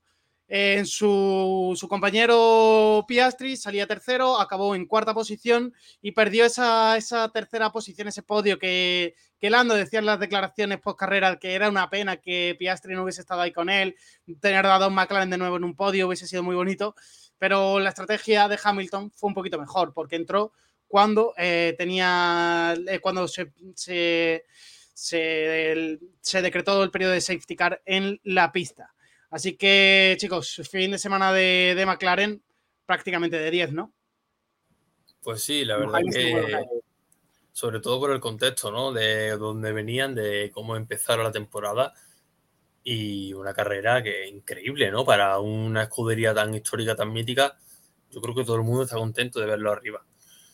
Muy muy sólida la carrera por parte de ambos, como bien ha dicho Nacho, apretándole a Norri a Verstappen en la salida. Y Piastri, a pesar de todos los problemas que tuvo en la resalida con los duros, al igual que Norri, mantuvieron el tipo, ¿no? Yo creo que habló muy bien de tanto piloto como coche y un resultado muy necesario para la escudería británica. Un resultado de verdad que, que muy bueno, pero creo que tenemos que tener mucho en cuenta que Austria y, y Silverstone se, se perfilan mucho a, a, las características de McLaren, pero de siempre, no, no, no, de este año. El año pasado fue igual, insisto. Veremos a ver en Hungría qué tal vamos, qué tal van. Eh, pero bueno, la carrera fue muy bonita. La verdad es que ambos ya nos dieron un poco de picante en la clasificación y nos lo dieron en la salida, sobre todo Norris. Fue una pena por, eh, por Oscar el safety car le pilló un poquito, había contrapié y por eso estuvo detrás de Hamilton y ya pues las ruedas duras pues eh, imposible, pero bueno, la, a mí lo que me fascinó fue la defensa de, Norris, que fue capaz de, de hacer lo que pocos han hecho, ¿no? De, de poner nervioso a Hamilton hasta tal punto de que forzar tanto le, le hizo que los neumáticos blandos pues se fueran más rápido de lo que todos pensábamos. Así que muy buen, muy buen trabajo por parte de McLaren ambos días, que yo la verdad que cuando clasificaron tan alto confiaba no confiaba en que fueran a, a, a, sumar puntos, fíjate lo que te voy a decir. Así que buen, buen trabajo. Y, Hablaba y me alegro de- porque, bueno, meten Perdón. distancia al pin, hombre. Ahí, ahí le van, le van recortando, le van recortando puntitos a los franceses que este fin de semana desastroso para, para ellos. Luego, de hecho, son los, el último equipo del que hablaremos como último equipo de, de este fin de semana. Eh, José, tú destacabas esa estrategia con los duros. Era la que Pirelli preveía como la más rápida y que luego, durante la carrera, los equipos se dieron cuenta de que ese neumático duro no funcionaba bien. Eh, pero McLaren, eh, McLaren y Ferrari hay que decirlo, fueron de los, de los únicos que eh, iban con esa estrategia de medios para pasar a duro y que no cambiaron finalmente hablando, sino que se quedaron en el neumático duro. Eh, a McLaren le funcionó, a Ferrari mm, claramente no por las posiciones en las que están. Eh, ¿Creéis que este coche está empezando a funcionar tan bien que, que los neumáticos los calienta sin que a lo mejor la, tem- la- la pista sea la adecuada para este tipo de neumático? ¿Eso qué es el McLaren? Sí, Eh, sí. Vimos que fue capaz de, de hecho, Lando, como decía, perdón, José, como decía Jaime, fue capaz de en el último stint con los neumáticos duros de sacarle el ritmo y de hacer que Hamilton le ponera al piloto británico contra, contra las cuerdas un poquito. Así que está claro que a McLaren sí que le funciona muy bien ese neumático. No, sí, sí, por supuesto. eh, el gran factor y la gran diferencia en la parrilla es eh, la facilidad que tienen ciertos coches para calentar y no calentar las gomas, ¿no? Fue Leclerc un poco el conejillo de India en carrera, vio que fue el primer parar, paró muy temprano y los equipos vieron que el, el rendimiento del, del duro no era nada del otro mundo. McLaren se arriesgó, y le salió la jugada. Yo lo que sí quiero destacar es que, bueno, era algo obvio, ¿no? Que se preveía, pero no de esta forma. Que alguien me puede decir una carrera en Silverstone en la que la estrategia haya sido blando medio o una parada. ¿En algún año? Porque Ahora no, mismo. nunca ha sido así. Yo el blando recordar en Silverstone, eh, nunca. Claro, Claro, el, nunca. el blando en carrera en Silverstone era prácticamente impensable. Bueno, pues hace Era impensable días, hasta para Quali. O sea, eh, claro, pues hace tres días vivimos una vergüenza por parte de Pirelli y la FIA, una vez más, que otro atentado contra el automovilismo de poner un circuito tan que degrada tanto como Silverstone a una parada con las dos gomas más blandas. No sé qué más hace falta, de verdad. No sé qué más hace falta para que esta gente espabile y diga, oye, ¿qué está pasando aquí? Porque hay gente que está haciendo blando medio en Silverstone. Es que este ritmo, yo creo que en Bahrein se hubiera hecho si los equipos hubieran sabido que estas gomas duraban lo que duran. Lo digo de verdad, ¿eh? en Bahrein, la carrera que más degrada de toda la parrilla. Y es que me parece una vergüenza que esto pase, la verdad. Ahora, ahora hablaremos de, de estos neumáticos Pirelli porque viene encadenado el siguiente equipo, porque Mercedes y concretamente Russell fue el que más rodó con estos neumáticos blandos con 28 vueltas. Pero antes de, de meternos en Mercedes, vamos a puntuar a los dos McLaren. ¿Cómo valoráis el fin de semana? Yo a Lando Norris le puse un 10 y a Oscar Piastri le he puesto un 9. No, yo pongo dos 10. yo igual ¿Dos dos dieces? dieces. O sea, Parece- Sí, bueno. Me parece correcto también por vuestra parte. Porque, a ver, yo le he quitado un puntito por esa, esa batalla con Hamilton, que obviamente eh, Piastri la tiene eh, prácticamente perdida, pero me hubiese gustado verlos pelear en pista. Eh, y que McLaren hubiese gestionado esa primera parada para Oscar Piastri y, y haberla atrasado un poquito como, hizo, como hicieron muchos de los equipos, al ver que el medio aguantaba bastante más. Eh, pasamos ahora sí a Mercedes eh, para evaluar. Es, otro equipo que sigue confirmando que las mejoras les están funcionando. Y es lo mismo que hablamos eh, la semana pasada, que decía yo antes. Cuando el coche está bien, Hamilton tiene un puntito más todavía que, que George Russell. Y de hecho, lo hemos podido ver este fin de semana. Russell salía por delante de, de Hamilton, pero eh, Hamilton acabó la carrera por delante de, su compañero de equipo, George Russell. Eh, es el podio número 195 para, para Lewis Hamilton. Salía séptimo, eh, por detrás, como he dicho, de Russell, que salía sexto, y fue de los inteligentes que esperó para el safety car para parar. Eh, en, en el otro lado del garaje pararon un poquito antes y se comió el safety car ya en pista George Russell y eso le perjudicó un poquito en el tema estrategia, pero luego fue el que más rodó con ese, con ese neumático blando haciendo hasta 28 vueltas. Quizá era el que menos podía esperar a que llegase el safety car con ese neumático blando, aunque estaba haciendo tiempos competitivos en esa última vuelta. No, sí, eh, al fin y al cabo la estrategia de Russell, yo creo que ni en Mercedes pensaban que iba a ser una parada. Pero vamos, me juego la mano a que en Mercedes preveían una, una doble parada, eh, los blandos se pusieron para adelantar a Carlos Sainz en salida, aguantar el ritmo a Leclerc, y engancharte al DRS y que Leclerc te tire. Y pasó lo contrario. Eh, Le- eh, a Leclerc lo metieron porque Ferrari se asustó de que venía Russell comiendo la tostada con un- unos neumáticos más blandos. Yo es que de verdad no sé qué decir. Lo digo, totalmente en serio. Que a esta altura de la temporada, a sabiendas del historial que tenemos este año con la dureza de la goma y que Pirelli decida poner una más dura en, uno de los circuitos clave donde la degradación es uno de los principales factores del entretenimiento, no sé qué decir, la verdad. Prefiero ni decirlo. Porque me parece una auténtica vergüenza. Y claramente, sin quitarle mérito, ¿eh? Pero la carrera de Russell se la hizo Pirelli. Lo digo totalmente en serio. La carrera de Russell se la hizo Pirelli. No creo que ni en Mercedes ni el propio piloto eh, tuviera el, conocimiento de esa duración. Y por supuesto, esa estrategia no era lo que ellos pensaban. Para mí, ningún tipo de mérito hacer lo que hicieron, lo digo, lo digo de verdad. Y Hamilton, al fin y al cabo, tuvo suerte de que saliera el safety car. Pero que eso fue lo que marcó su carrera. Pero aún así, yo creo que Mercedes se ha visto muy favorecido por, la, por Pirelli en este caso, y muy, la verdad que la han llevado muy de la manita. A ver, estoy, estoy con José en el, en el caso el que Russell eh, con los blandos pues aguantó más de lo que esperado, luego encima para Leclerc y eh, Russell todavía se tira más tiempo en, pista, que eso ya quiere, quiere decir mucho, ¿no? Porque tú si estás con unos blandos detrás y el de adelante te para, joder, ¿cómo no vas a parar tú? Tienes unos blandos, quiero decir. Lo normal es que vaya más lento, pero no, estaba yendo incluso más rápido que Leclerc cuando estaba con los duros, pero bueno, lo de Ferrari también es un tema, es un tema aparte. Eh, pero bueno, creo que estaba haciendo buena carrera. Creo que el objetivo de Mercedes, pues como dice José, no era aguantar detrás de Leclerc, estaba cumpliendo el objetivo, vamos a decirlo así, ¿no? El plan de trabajo que se marcó Mercedes en principio de carrera lo estaba cumpliendo. Eh, pero el coche de seguridad eh, juega a su, a su contra, ¿no? Y creo que por eso acaba detrás de, Hamilton. Pero sin el coche de seguridad, yo creo que podría haber estado delante de, Hamilton, creo yo, por, por tema de, la estrategia, sinceramente. Pero bueno, creo que sí, a Hamilton otra vez más le ayuda la suerte del coche de seguridad y no sé cuántas pueden haber a lo largo de toda su carrera, pero bueno, un podio que ahora mismo en Mercedes no, no, se celebra para nada. Bueno, eh, saben que tienen que trabajar mucho y yo creo que este fin de semana tampoco estaban donde, donde ellos se creían que iban a estar respecto a Australia. Hombre, no se puede decir que haya sido un mal fin de semana de, Mercedes, donde han sumado un nuevo podio.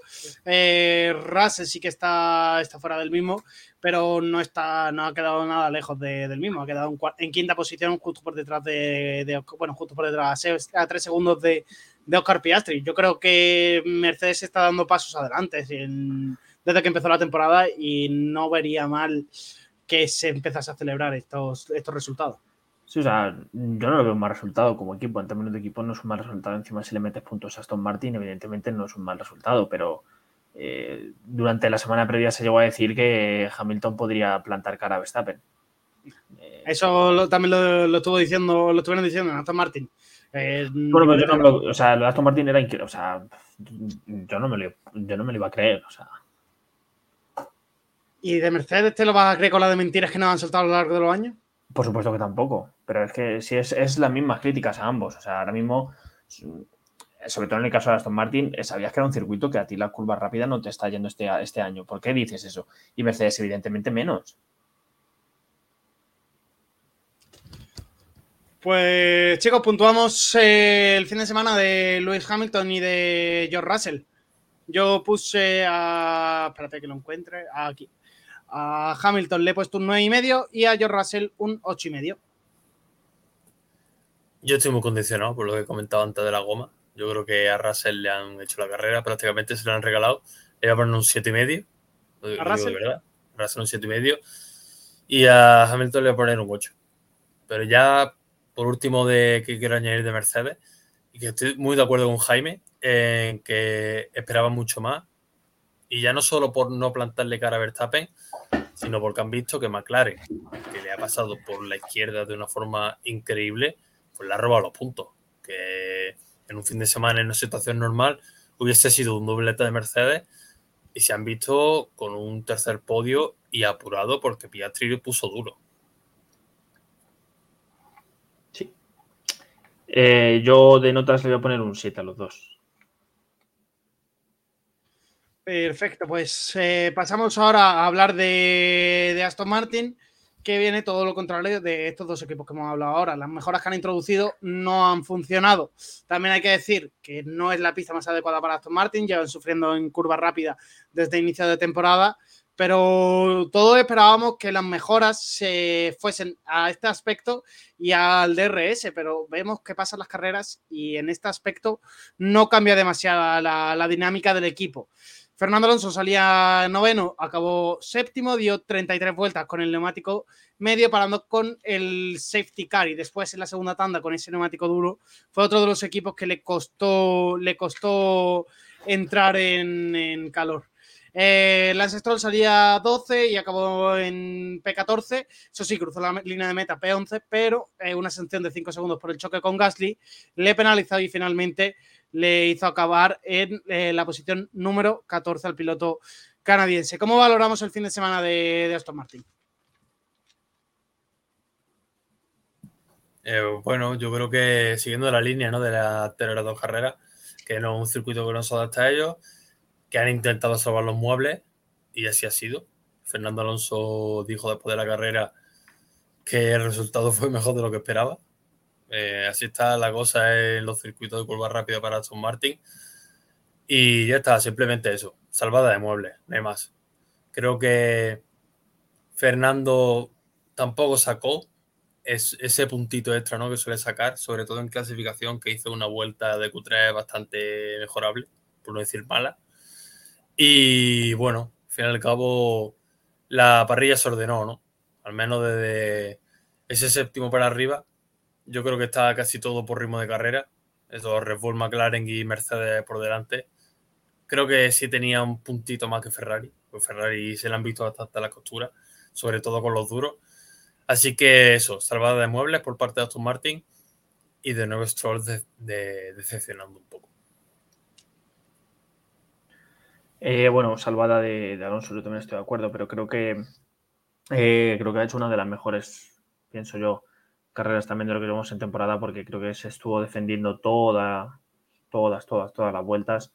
Eh, se tuvo que defender hasta de un Williams que evidentemente no, lo esperábamos nadie. Eh, se defendió como pudo de, Sergio Pérez. Eh, bueno, creo que sí que es una buena carrera por parte de Alonso, ¿no? También sacó un poquito de. rascó algo en el coche de seguridad. Entonces creo que no lo podemos decir como un, un, horror. Evidentemente sí que en algunos puntos de fin de semana, como clasificación ha dicho José, eh, le faltó ese algo más ¿no? que, esperábamos todos, que esperamos en, Fernando.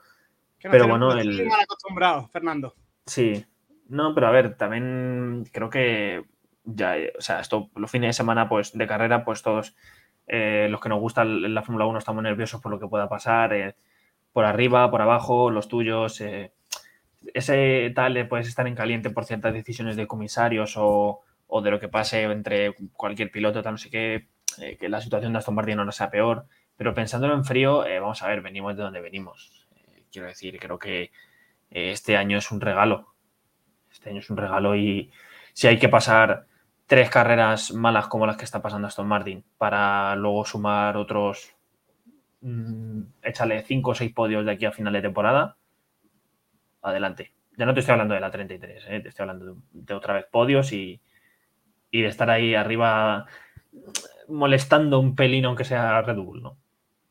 Esperemos, esperemos que puedan volver a esa, tónica que teníamos al principio de temporada y que estaban ahí apretando a Red Bull, en el segundo equipo de, la parrilla. Esperemos que vuelvan esas sensaciones. se, espera, se, espera que para el Gran Premio de Hungría puedan volver a estar ahí. Pero en el momento que yo creo que volvamos a circuitos rápidos eh, y que sean de curva rápida, va a, sufrir, va a seguir sufriendo bastante Aston Martin. ¿Cómo puntuáis el fin de semana del equipo?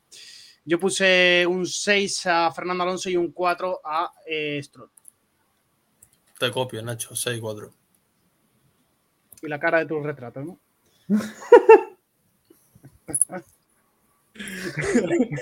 eh, yo igual, venga, copio 6-4. Ah.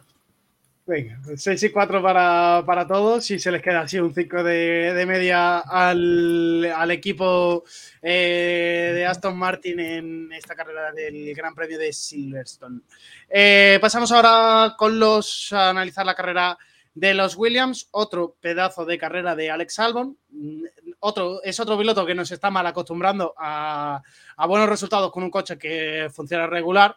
Alex Albon octavo, cuatro, cuatro puntitos para su casillero personal de este 2023 y que hay que decir que salió también en esta misma, eh, en esta misma posición, utilizó la estrategia medio blando comparando con el safety car y que esto también le ayudó a, mantenerse dentro de los puntos. Su compañero Sargent acabó en su mejor posición de, de, este 2023, podemos decir por primera vez esta temporada que no ha acabado de los últimos en, una carrera, ha estado ahí adelantado a pilotos, ha acabado P11, así que este esta, esta, semana le, daréis algo de, cuartelillo a Logan Sargent en, las notas, ¿no?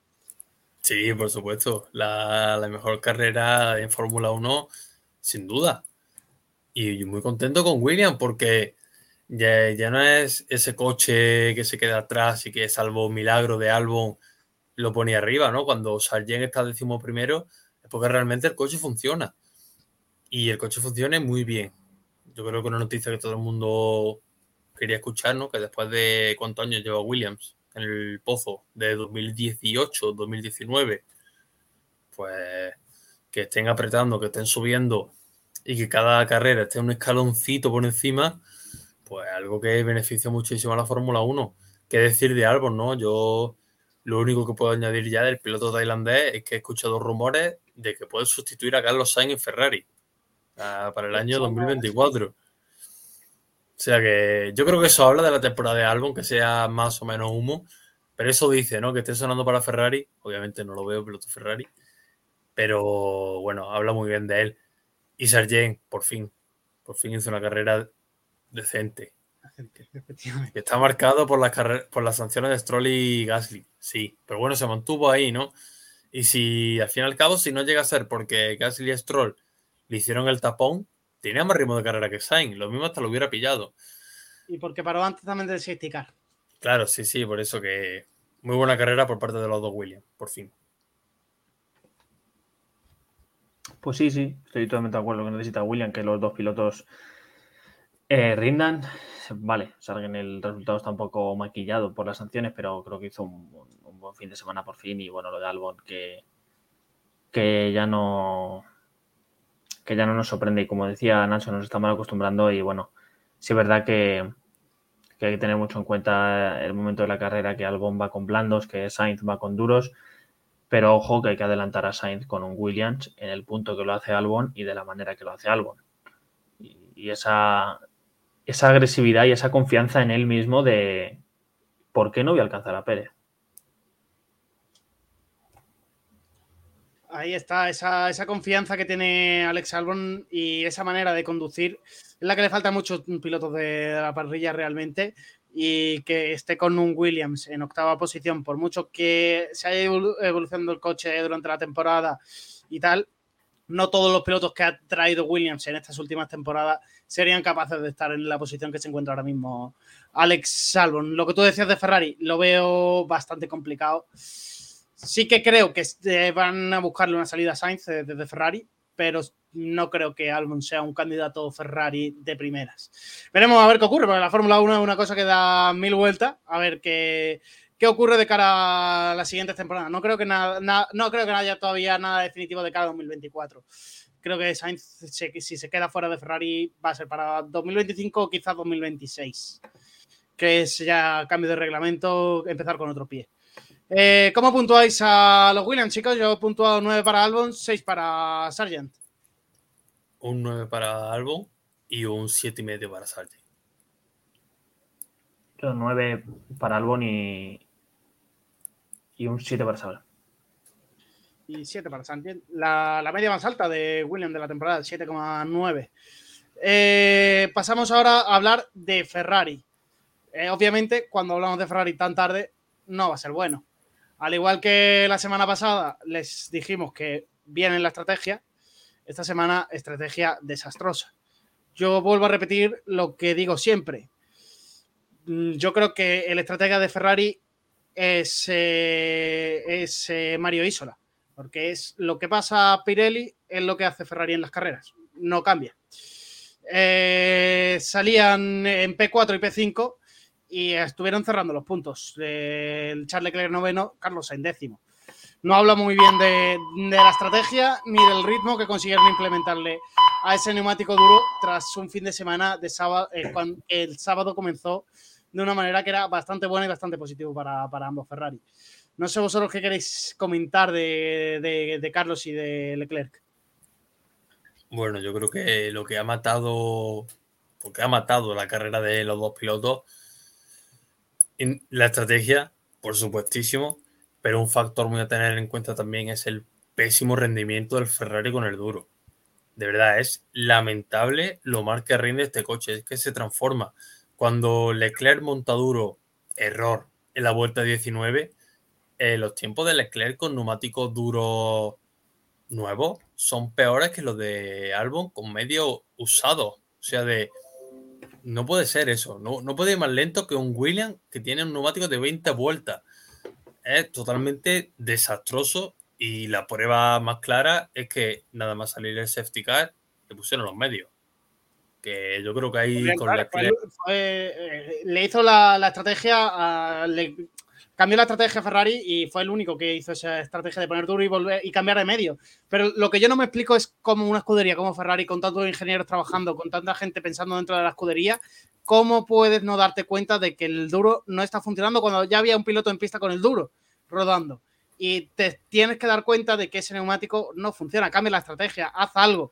No puedes hacer lo que diga Pirelli y punto, porque entonces te comen en cada gran premio en el que cambie un poquito la previsión de, de pista o cambie un poquito lo que Pirelli tenía estudiado. Es que no se puede, no se puede ir a, a una carrera con todo determinado, sin cambiar nada, porque pasan cosas en la carrera, es lo lógico.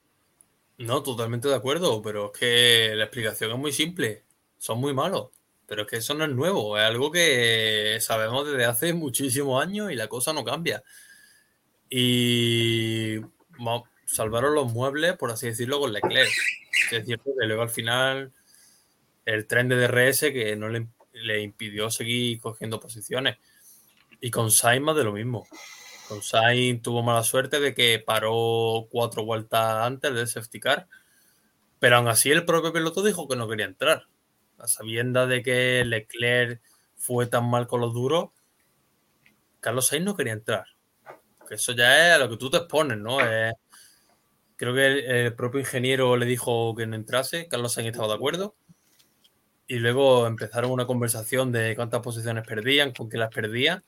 Y que era ridículo no entrar. Perdías posiciones con Sargent, Stroll y Gasly, pilotos que claramente tienen un ritmo más lento y que con neumáticos nuevos te los comes. Entiendo que la degradación de Ferrari le diese esas dudas, ¿no? De cuando entra en safety car si pones blando medio. Eso lo puedo entender, porque Ferrari degrada muchísimo y al fin y al cabo quien hizo la vuelta con el blando de forma exagerada fue Mercedes. Luego lo puso Verstappen y Verstappen empezó a protestar de que el neumático iba muy mal, independientemente de los tiempos. Pero yo eso lo puedo entender. Lo que no entiendo es que no para Carlos Sainz, la verdad. Ahí le mataron la carrera totalmente. Yo creo que se la mataron.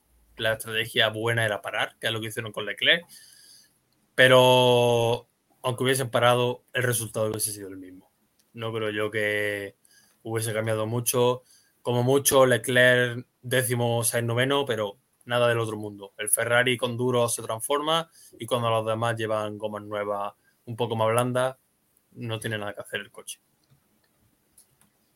Pero vamos a que ya son dos fines de semana, bajo mi punto de vista, seguido. Bueno, este fin de semana, José está, más de acuerdo, está de acuerdo conmigo, pero ya son dos fines de semana seguidos en los que Carlos Sainz se ve eh, mm, perjudi- per- perjudicado por la estrategia. Pero es que este fin de semana es más grave todavía. O sea, lo que no puede ser es que primero le metas unos duros a, a Leclerc y sepas que van mal. eh, llegue Carlos a su parada y le metes otros duros. Eh, venga, vale, perfecto. Fallo con uno, pues voy a fallar con el siguiente también y así los ponemos a los dos en igualdad de condiciones y genial ya, eh, intentas arreglarlo un poco con el medio para Leclerc, que también me parece fuerte, porque Ferrari y McLaren fueron los únicos que no pusieron duros. La razón de McLaren no lo sé, pero la de Ferrari, pues bueno, puede ser la degradación. Vale, muy bien. Pero para mí era un, un este para ir a. Porque faltaban pocas vueltas y a la misma que se te degradan a ti, eh, por mucho que se te degraden, yo creo que el resto también va un poco eh, tirando como puede. Y quiero decir, ya yo creo que se igualarían un poco las cosas. Y luego ya no me para sacarlos. O sea, vale que a lo mejor el 80% de, de la decisión de no entrar fue de Carlos, te lo puedo comprar. Además, es él, el ingeniero le dice, bueno, te lo dejo a ti. Y él dice, bueno, venga, nos quedamos, vale. Pero, mm, joder, no tiene nadie en Ferrari un tipo eh, que diga, vamos a ver, eh, estamos, están todos parando por delante de nosotros con blandos, vamos a meter este tío con blandos, lo hemos hecho con Leclerc, ¿por qué no lo vamos a hacer con Carlos? Vamos a ver que somos capaces de pescar, si no somos con uno, somos con otro. Yo qué sé, dejar, dejarlos que se maten ahí por ellos como puedan, eh, pero no, o sea, otra vez dos fines de semana seguidos en los que Carlos eh, tiene que apechugar con lo que el equipo decide en el muro y a, y a bajar posiciones y un décimo puesto que, bueno, creo que Ferrari se tiene que hacer con todo los respeto del mundo y, y tal, se tiene que hacer un poco mirar que Williams ha sumado un punto más que ellos en un fin de semana, un punto más que ellos con un solo piloto. Sí. Cuando tú tienes eh, a dos los puntos. Habla de, de lo desastroso que ha sido este fin de semana para, para Ferrari, como decía yo al principio. Creo que así no van en buena dirección. La semana pasada dijimos que muy bien por parte de Ferrari, las mejoras habían funcionado, estaban en la pista con buen ritmo, estaban siguiendo, pero esta semana no podemos decir lo mismo y, y ha sido todo por esa estrategia de, que han seguido durante el fin de semana que pasa lo que pasa siempre, que si ocurre algo en pista, Ferrari no es capaz de, reaccionar. Pero bueno, eh, las cosas siguen como, como, como seguían y nada, cambian en, en, la atmósfera Ferrari. Así nunca va a conseguir eh, luchar para ganar un campeonato en la Fórmula 1 actual. Eh, ¿Vuestras notas para Ferrari? Bueno, yo creo que son notas difíciles de poner, ¿no? Porque los pilotos yo creo que no tuvieron culpa, que ellos lo hicieron bien Sí, es cierto que a pesar del P4 P5 ambos se quedaron con mal sabor de boca, pensaban que tenían más en clasificación. Y luego en carreras que lo hicieron todo. Leclerc aguantó un coche más rápido detrás y Carlos Sainz eh, hizo lo mismo, aguantando a Hamilton. No sé qué poner, la verdad, porque claramente aquí la, la culpa no es de los pilotos, sino de Ferrari. Yo, aunque, eh, aunque la culpa no haya sido de los pilotos suspendidos, pues ya lo, lo digo, después de un 4. Vamos. Yo le voy a poner un 6 porque digo que los pilotos no tienen culpa y lo hicieron lo mejor que lo pudieron. Yo, yo, también te iba a decir un 6 a los dos. Es que yo creo que a ellos poco más hay que decirlos. Eh, tienen que empezar también a decir dentro de la escudería que las cosas así no funcionan. Y estoy seguro que Charles Leclerc lo, se lo, lo, habrá hablado mil veces con el que de, con su superior que lo tenga que hablar, Carlos Sainz lo mismo, y las cosas siguen sin cambiar en Ferrari.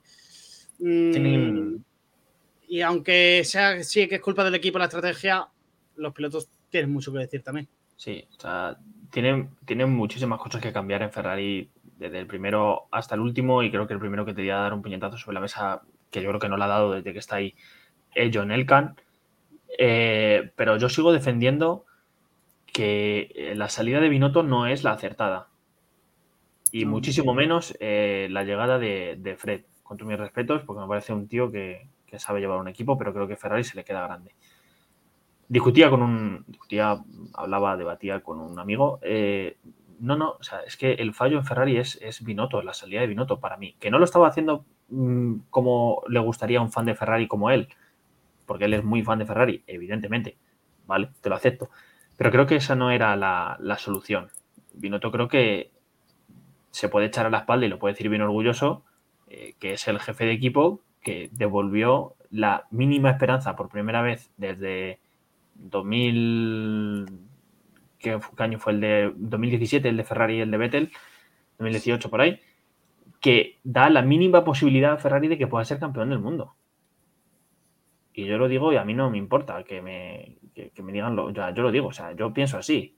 Sí, sí, yo estoy totalmente de acuerdo contigo. Devolvió la, un poquito el gen de competitividad a Ferrari, que este año se ha vuelto a perder, pero por completo la, competitividad dentro del equipo italiano. Eh, Luego fallaron muchas cosas, pues sí, también, también hay que reconocerlo, pero creo que Binotto en una entrevista dice, oye, mira, aquí esto está fallando, yo soy el único que ha sido capaz de, de llevar esto un pelín a, a, lo que queríamos, ¿no? Aunque solo durara X carreras, pero, pero ahí estábamos.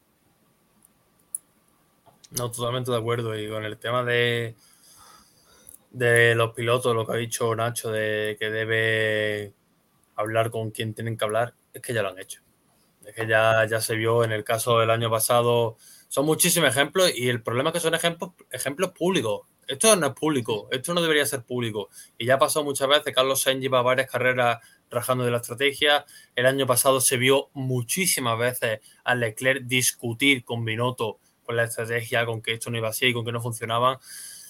Eh, yo entiendo que un piloto pueda tomar decisiones, como en el caso de, en este caso, Carlos Sainz en entrar, pero no puede ser que la estrategia la hagan los pilotos. Yo ya lo dije en Canadá, que todo el mundo que viene Ferrari, que viene Ferrari, y yo lo dije, la estrategia la hicieron los pilotos. Y eso no puede ser. No puede ser que un piloto esté 50 vueltas eh, aprovechando cada vértice y a la vez hablando con el ingeniero de la estrategia. Lo que pasó con Carlos Sainz que preguntó, que le dijo el ingeniero, vamos al plan B. Que Carlos Sainz pregunta, ¿cuál es el plan B? Y el ingeniero te dice, voy a revisarlo. Que no, sepa, que no lo sepa Carlos Sainz, vale, pero que no lo sepa el ingeniero. Venga, hombre, por favor. Qué vergüenza, pero es que qué vergüenza, de verdad, ¿eh? Pero también... No pero también creo que, o sea, por lógica, ¿eh? Yo creo que por lógica, yo creo que supongo que la lógica que seguirán todos los equipos. El plan A es el primero y el plan B es el segundo. Claro, Quiero claro, decir, totalmente. Sí, sí, que sí. se te olvide, que se te olvide el plan F, bueno, lo puedo entender, pero ¿qué se hablarán en esas reuniones para que el plan B a Carlos Sainz, que no estoy hablando de, de Bosut, con todo mi respeto, es el primer piloto que se me ha venido a la cabeza, eh, podría haber dicho cualquier otro, que estamos hablando de Carlos Sainz. Joder, ¿cómo es que a Carlos Sainz se le, se le olvida, por lógica, la segunda eh, opción estratégica? Es que no me cabe en la cabeza. Es que, ¿qué se habla en esas reuniones para que Carlos Sainz salga sin saber cuál es el plan B? Yo creo que está creo que tomándose no unos mojitos o algo ahí en, la- en las reuniones de Ferrari antes de salir. Yo creo que no hablan. No, lo digo, lo digo en serio. Yo creo que no hablan. Yo creo que no discuten de estrategia. Yo creo que es lo que dice Nacho muchas veces. Le presenta a Pirelli el plan y dice, venga, pues esto es lo que tenemos que hacer. Es que de verdad es que Eh, al final se va a descubrir que es el director de estrategia de, de Ferrari, ya lo veréis. Pero es que es que a esta altura de la temporada Ferrari siga insistiendo y encabezonado con una parada duro, que el duro no funciona, que el Ferrari tiene mejor ritmo de carrera y a largo plazo es mucho más eficiente con dos paradas blando, o sea, medio blando. Pero es que es lógico, es que es pura lógica. Es que no puede ser que la segunda mitad de la carrera te arrastre por la pista. Es que así no, consi- no consiguen nada, es que es ridículo. Y además se nota en las conversaciones de, de, de- de Leclerc y de Carlos con sus ingenieros de carrera. O sea, la, la voz de ese, ingeniero de ese ingeniero de carrera no es un ingeniero convencido de "E- es esto. No es. Míratelo tú, a ver. No sé, yo aquí estoy. Yo te lo cuento y tú ya decides si quieres. Mientras que te estás conduciendo a 300 kilómetros por hora, estás tomando las curvas y tal, tómate tú esa decisión y mira a ver cómo tienen las cosas. Que Pero ¿cuánto, ¿cuánto lleva Leclerc sin hablar con Xavi? No, lo digo en serio. ¿Cuánto tiempo, cuánto tiempo llevan? Lleva muchas carreras. De que Xavi le dice, ¿quieres saber la posición? Leclerc, no. Y ya está, pero es que eso no puede ser. Es que yo entiendo que, y no le estoy echando culpa a Leclerc, ¿eh? yo digo que ahí hay una desconfianza, una desconexión y, y una falta de, de gen competitivo, que es lo que más le echaba en falta a Binotto, lo dije aquí muchísimas veces, que lo que más me chirría de Binotto era que siempre iba con un pensamiento pesimista que no se puede permitir, y aquí sigue pasando lo mismo.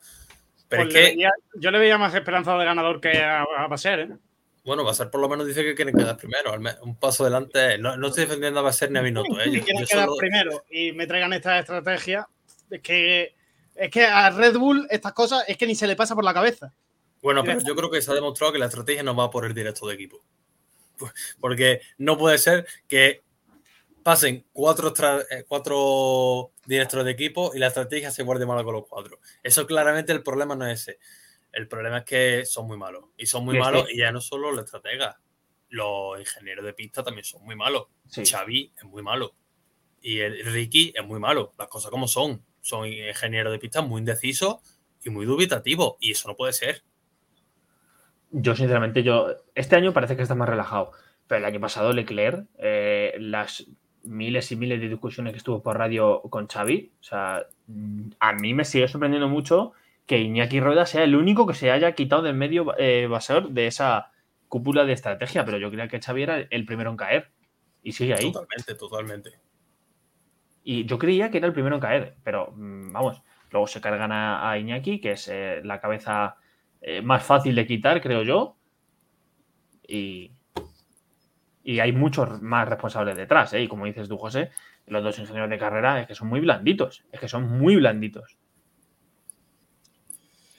Pues chicos, seguiremos hablando de, la estrategia de, Ferrari, de cómo van durante la temporada en los siguientes programas, pero es momento de, pasar a repasar cómo ha ido el fin de semana de Alfa Romeo, con un Valtteri Bottas que salía en última posición y consiguió remontar hasta la eh, decimosegunda, es decir, ocho posiciones ganadas, y su compañero Zub, que volvió a quedar por detrás de él, salía por delante en posición número 17, acabó P15 y es otro gran premio en el que está por detrás, de, como digo, de, de su compañero.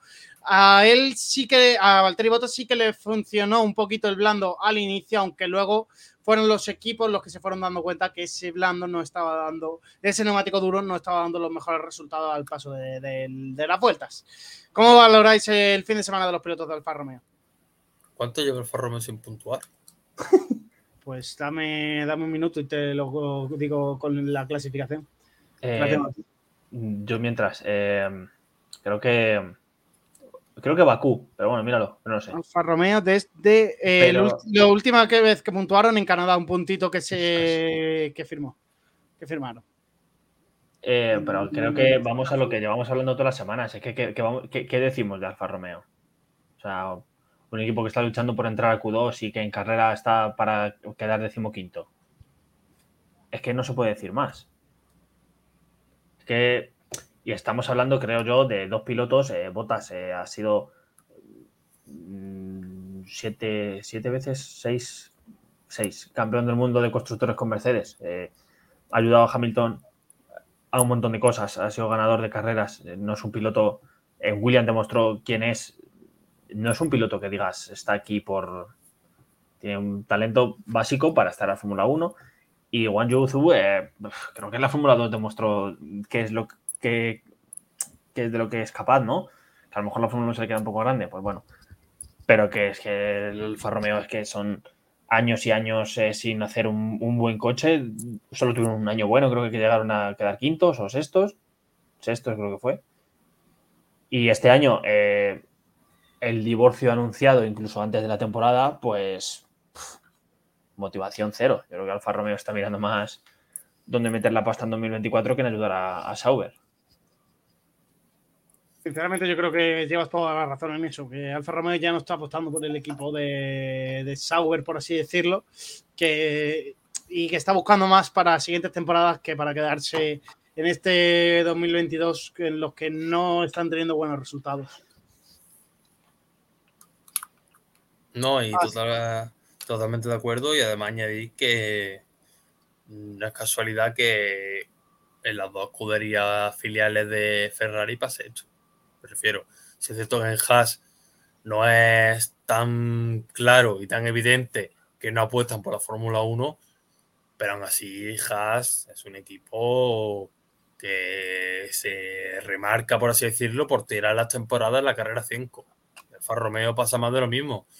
Pero es que las dos cosas pasan en filiales de Ferrari, en motoristas Ferrari. Es que yo, creo que de verdad ese motor está maldito ya, porque no, tiene otro nombre. Eh, monoplaza que monta, monoplaza que, que se habla mal.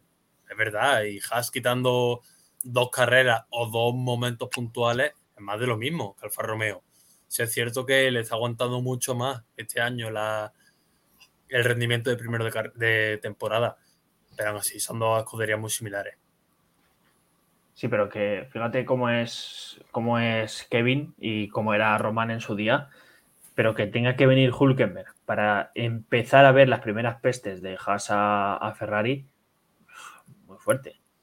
O sea, joder, han pasado que el propio Gunther, pero el, bueno, Gunther tenía muchísima amistad con, con Binotto, pero eh, que tenga que venir Hulkenberg a echar las primeras críticas a Ferrari es que me parece muy fuerte. Es un equipo creo que se merece muchísimo más. Y no es todo. Sí, tiene muchísimas piezas del Ferrari, eso le lastra un montón, pero eh, yo también opino que no es casualidad y es una lástima ver dos equipos que podrían hacerlo más. Creo que mejor por potencial incluso de pilotos también. Creo que no son malos pilotos ninguno de los cuatro y están sufriendo, están sufren cada fin de semana por mantenerse eh, en pista y sobre todo por, mantener su contrato de cada año que viene, que eso hay que tenerlo muy en cuenta también. Es una, situación complicada la que viven estos pilotos en este tipo de escudería, pero también te digo, Haas eh, tiene la total libertad de cambiar de motorista.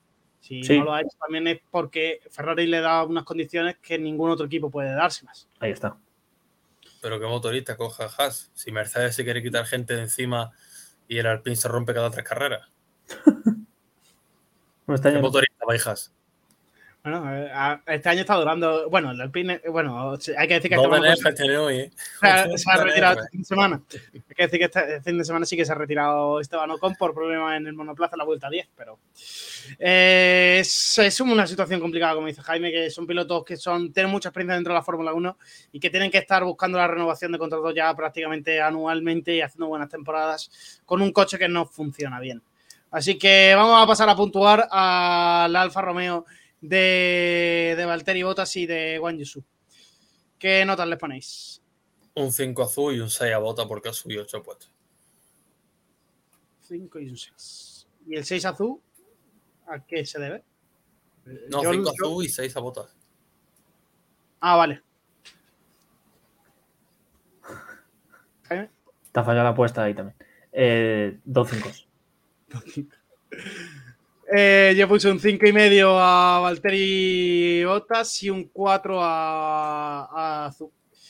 No creo que la carrera haya sido para probar. De hecho, salía P15 P17 como P15 gracias también un poquito a, a esas sanciones de... No, mentira, Azul fue, se le quedó justo Stroll por encima, así que nada. Pero bueno, que no fue de, las mejores carreras del piloto chino en, en el mundial, en este Mundial 2023. Eh, pasamos a hablar ahora del otro equipo Ferrari, aunque lo hemos ido hablando ahora un poquito. Eh, de Haas, eh, hablamos de Kevin Magnussen y de Nico Hulkenberg. Magnussen no acabó la carrera, salía decimonoveno. Eh, Hulkenberg se acabó eh, en decimotercera posición, perdió dos posiciones de, lo que tenía en la parrilla de salida. Eh, un pelín mejor la clasificación que la carrera. Esto también viene, viene por parte de, Ferrari, como siempre. ¿Y cómo valoráis ese fin de semana de complicado de, de Haas? Ya hemos hablado un poquito de ello. ¿Cómo, cómo lo puntuáis? Bueno, yo de Haas quiero decir que segunda carrera consecutiva con abandono de un monoplaza, ambas por rotura de motor. Y a la vuelta de la esquina, muy inminente que a Ferrari pase. Que le pase a Ferrari. Ya este fin de semana ha hecho el amago con Leclerc de no salir en los libres. Y la semana pasada hizo el amago con Leclerc también de ese sistema eléctrico que no funcionaba, que, tuvieron que cambiar. Eh, esto no es casualidad. Eh, el motor Ferrari también se le ven las costuras en durabilidad, le sigue pasando. Lo que pasa es que han tenido un tramo de carrera medianamente estable, pero el inicio de temporada se notó con esa rotura de motor de Leclerc en Bahrein, con botas en la pretemporada y ahora los dos Haas, más los problemas de Leclerc en, por suerte, no en carrera, pero que Ferrari va a tener que pasar tarde, tarde o temprano que esta gente empiece a romper motores. Sí, el caso que a, la- las preocupaciones de degradación, falta de velocidad, eh, todo, eh, se le va, a partir de ahora, como dices tú, José, se le van a unir las críticas a esa a ese motor que, que no, es fiable. Bueno, más que nada es que no es fiable, es que no aguanta las carreras que tiene que aguantar. Bueno, sí que no es fiable. Y, y ya, bueno, pues mm, eh, Haas, como he dicho yo antes, dos carreras eh, fuera, la Magnussen, eh, Hulkenberg ya metiendo la primera pullita. Bueno, eh, se vienen cosas, creo, que de aquí a final de temporada. Eh, Sí. A Ferrari todavía le queda mucho por pasar, le quedan 12 carreras, eh, que es un mundo. Queda, queda, queda mucho. Y así está la clasificación de, de componentes en las unidades de potencia de, de los diferentes motoristas y de los diferentes equipos. Así que veremos sanciones de, de aquí a nada prácticamente. ¿Cómo puntuamos entonces, chicos? ¿Cómo quedó Magnussen? Eh, Magnussen no, no acabó. No por, acabó. Eso, por eso mi cero. Eso, Hulkenberg, ¿cómo terminó? Décimo séptimo. Perdona. Décimo tercero. Está bien. No, Sí, pero también sanciones, sanciones Uy, por perdón, arriba. pero Sí, no, aquí sí. me he confundido yo. De, esto es un 3. Un tres. Un 3. Ah. Eh, y le puse en medio era a Botas. A ver si se lo he puesto yo en otro lado. Ah, Botas, Botas aquí. Ah, no está bien. Eh, yo qué sé. do- cero y dos. Cero Magnussen y dos. Hulkenberg, es que no sé ni qué punto era Haas ya. Fue Romeo dos títulos semanales igual. O sea. 0 y 2. eh, uno y dos. Por no poner un cero a. Bueno, sí. Que encima dio chicha, hombre, con el Septicar. Le, le dio alegría a la carrera. Sí. Pasamos ahora. de menos. lo- yo, yo lo llevo diciendo toda la temporada, se echa de menos la rotura, los safety car, que le dé emoción. Eso también es parte de la Fórmula 1. Ponlo un 10. vamos, no sé. Un día más, no sé. ¿Ah? Es que hemos perdido a los Latifis, Claro, claro. Mazepin, Se echa de menos. Schumacher. Ahí lo Se tiene. echa de menos. Ahí lo tiene, el 10 a, a Magnussen en esta carrera por, por colaborar al espectáculo. Que no falte. Ya Eh. ¿Cómo? Que ya hace más que Pirelli por fomentar el Pues sí, espectáculo. ya trabaja más por el espectáculo que Pirelli, es verdad. Eh, pasamos ahora al Alfa Tauri, que acabaron P16, P17, Sunoda y Debris, eh, los dos juntitos. En la clasificación, eh, Sunoda quedó en la misma posición, P16, eh, y Debris sí que clasificó una posición más para atrás de lo que realmente acabó en la carrera. Eh, ¿cómo, cómo los valoráis? Yo salgo a estos equipos ya de, la tabla final que se ven poco en imagen y que ves poco que no han dado el trabajo ideal el fin de semana. Es difícil de puntuar, ya, ya os digo. Un 3 para Sunoda y un 2 para Nick. Sí, además de la temporada que estaba haciendo Sunoda, ¿no? que llevaba cinco carreras, sacando donde no había, y el Alfa Tauri ya está tan mal que ya ni saca. O sea que es complicado, ¿no? Valorar a un piloto cuando va corriendo en un GP2. Eh, a Sunoda le iba a poner un 4. Y mención de honor a Debris, que será la última vez que lo puntuemos en este programa. Ya se acabó Debris. Le iba a poner un 10 de honor, matrícula. Porque gracias a Debris volvemos a tener a Ricciardo de la Fórmula 1. Contribuyendo al espectáculo como no sé.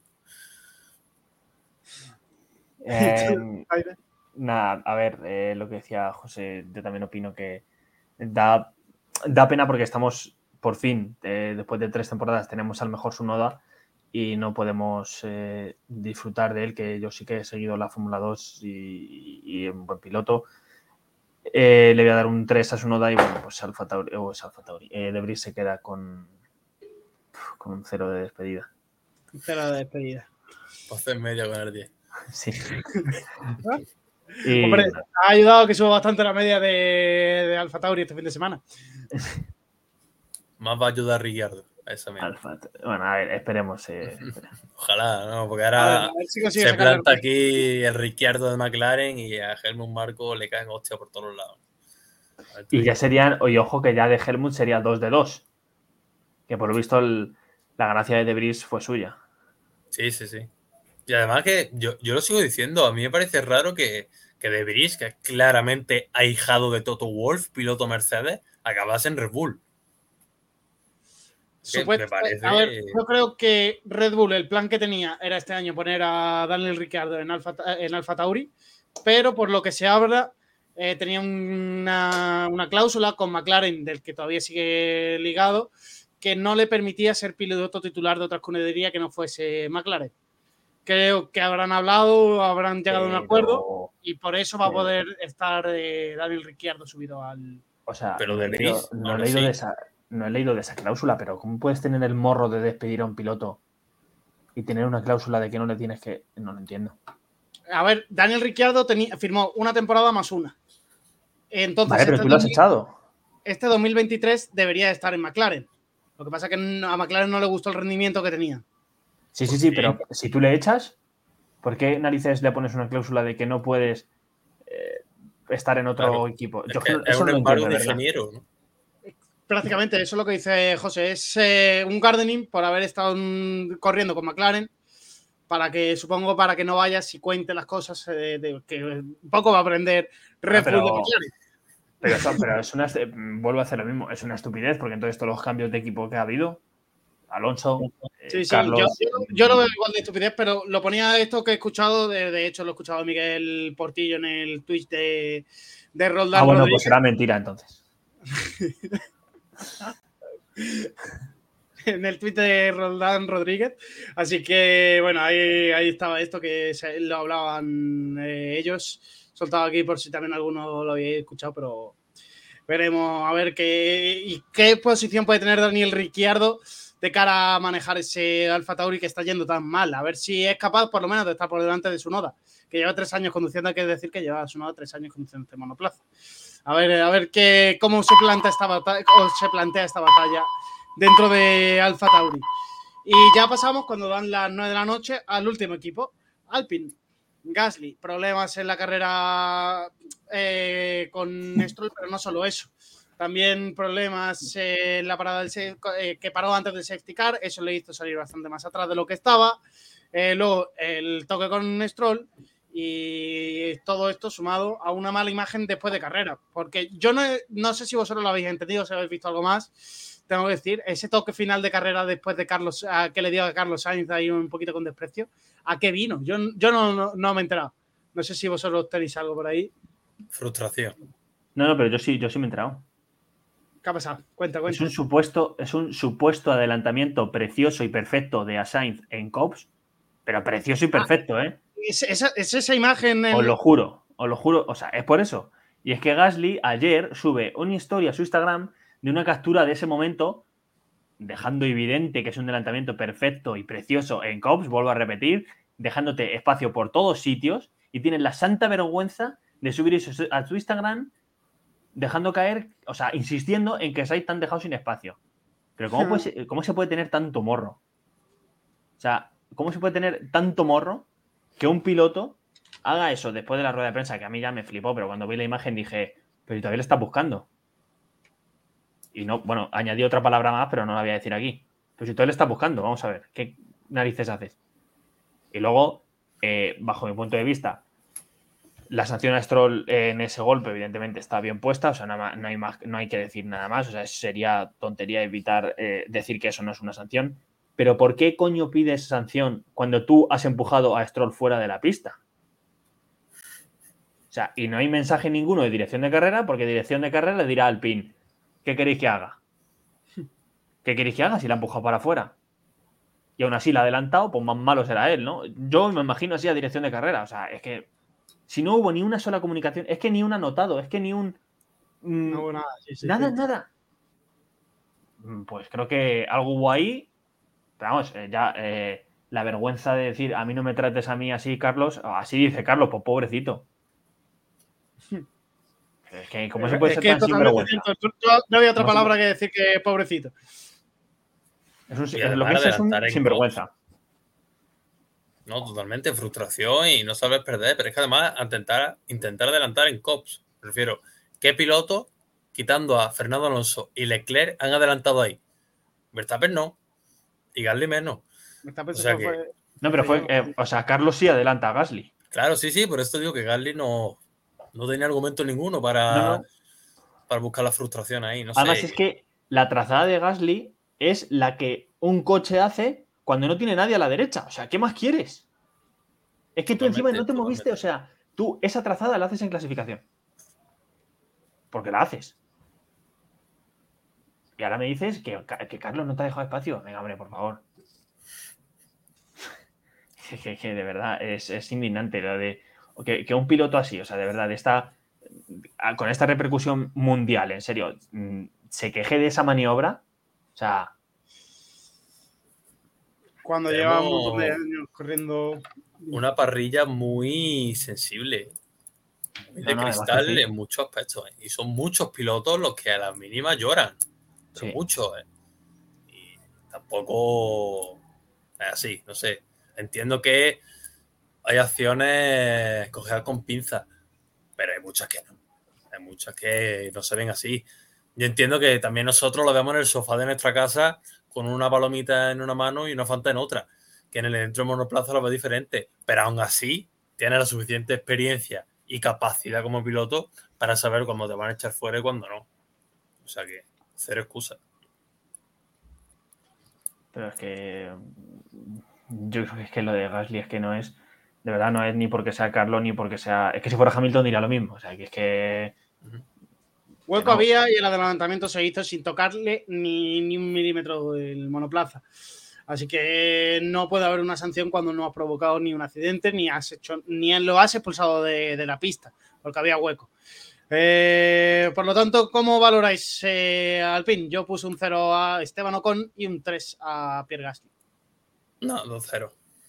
¿Dos ceros? Sí, eh, yo creo que la carrera de Gasly al fin y al cabo se la rompe el solito.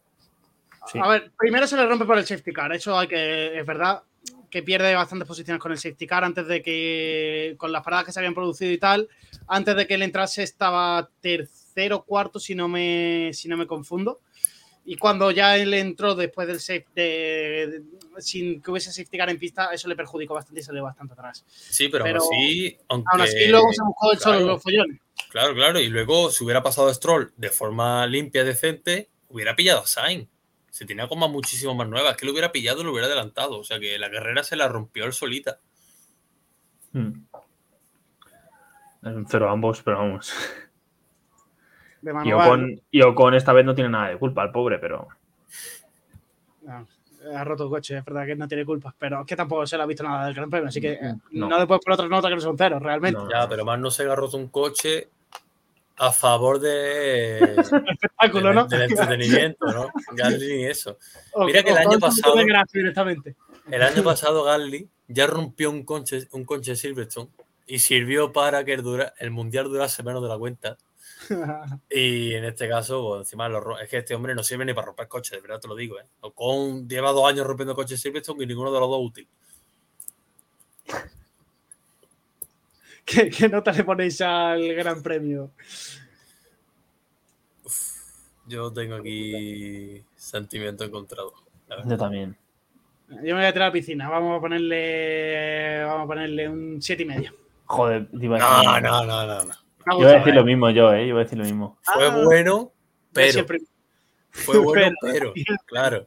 Hay que, aquí hay que coger con pinza. Porque comparar está muy feo. Pero hay que comparar. Y los otros años, Silverstone, tuvimos carreras de 10. Las cosas Sí. como son. Porque las tuvimos. Y que este fin de semana, si no fuese por el safety car, la carrera se nos quede en una proce- procesión más. Que sí que salió. ¿Pero entra o no entra dentro de la carrera safety car? Es- Por supuesto. Lo que también entra de la carrera es la estrategia hablando medio.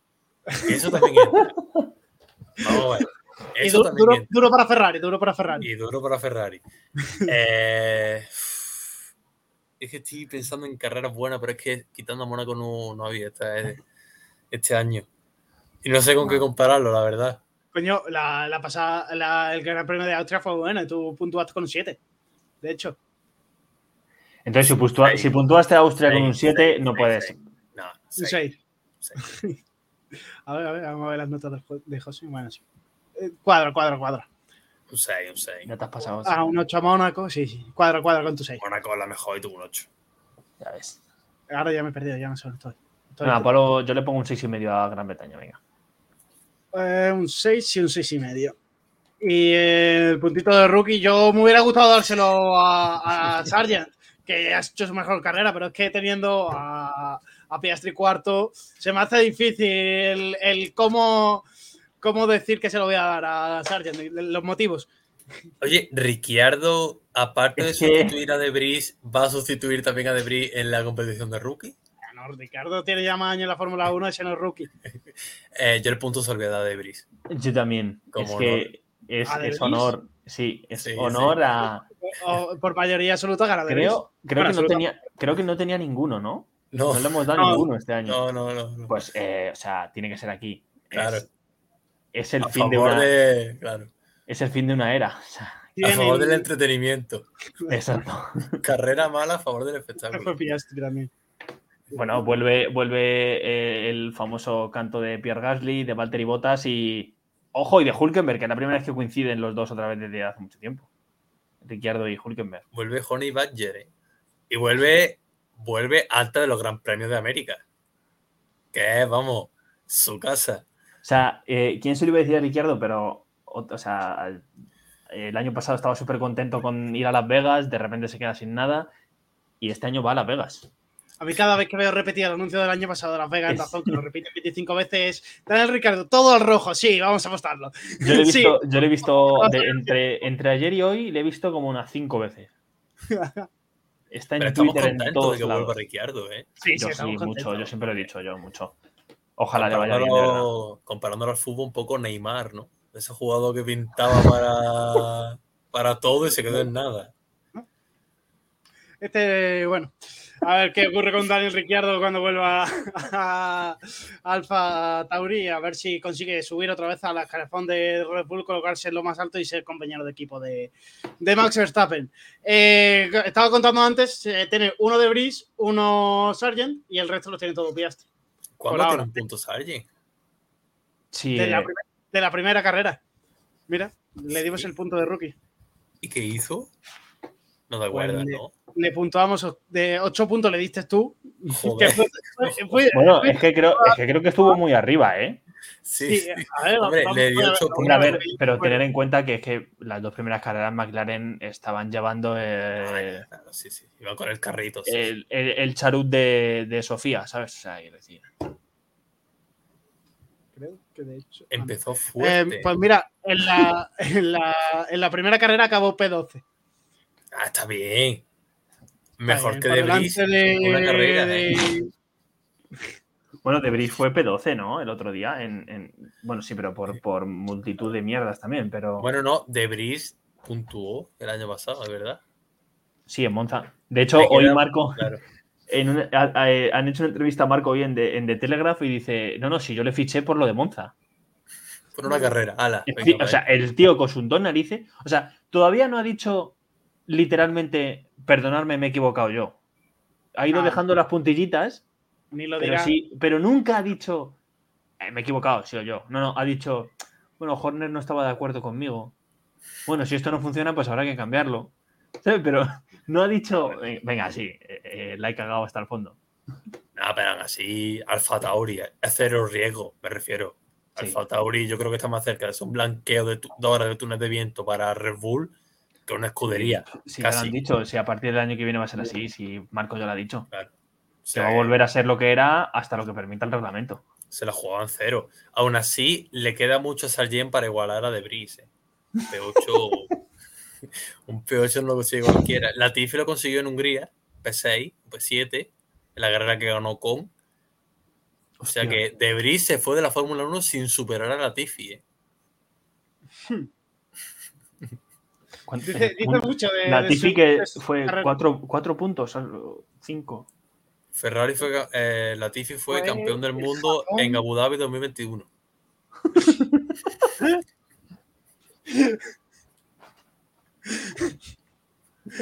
Así no, así no se puede. ¿eh? No. La peor, la peor vuelta de, de- Madre mía.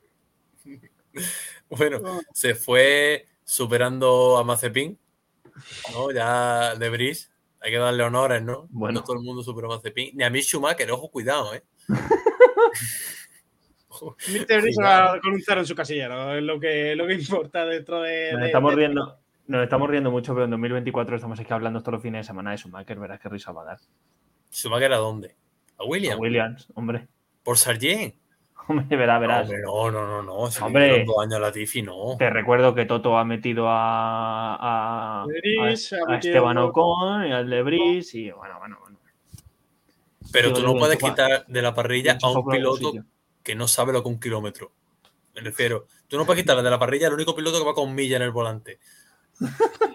Esa es variedad. Eso re- está representando todos los colectivos, coño. Claro, claro. De esa Es manera. igual. Igualdad dentro de la Fórmula 1. Y ya ni, ni va en el volante, porque como Williams no tiene el cuenta kilómetros en el volante, ya flipa más todavía. Claro, tiene encimita en una pantallita como una GoPro. Son un chiste. es el único equipo que lo mantiene de historia de la Fórmula 1. Sí. No os quejéis, coño. Son un chiste. El día que Ahora lo están remontando, pero. el día que lo quiten, de verdad es histórico eso. No, no pueden quitarlo.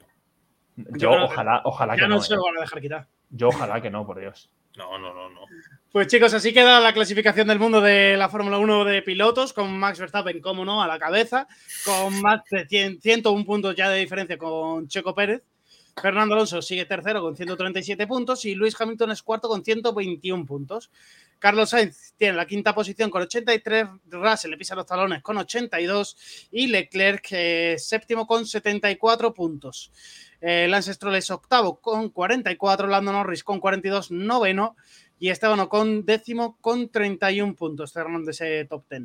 Eh, después de los 10 primeros, Oscar Piastri un décimo con 17, Pierre Gasly con 16, duodécimo, Alexander Albon décimo tercero con 11 puntos, Hulkenberg es décimo cuarto con 9, Valtteri Bottas décimo quinto con 5, Juan Yusu es décimo sexto con 4 puntitos, Yuki Tsunoda décimo séptimo con 2, Kevin Magnussen con 2 también, décimo octavo, Logan Sargent décimo noveno con 0 y aquí que se va a quedar aquí en el fondo de la tabla, Nick de- a no ser que Daniel Ricciardo, lo que queda, no consiga sumar nada, o sea, aquí en el fondo de la parrilla se queda Nick de Vries.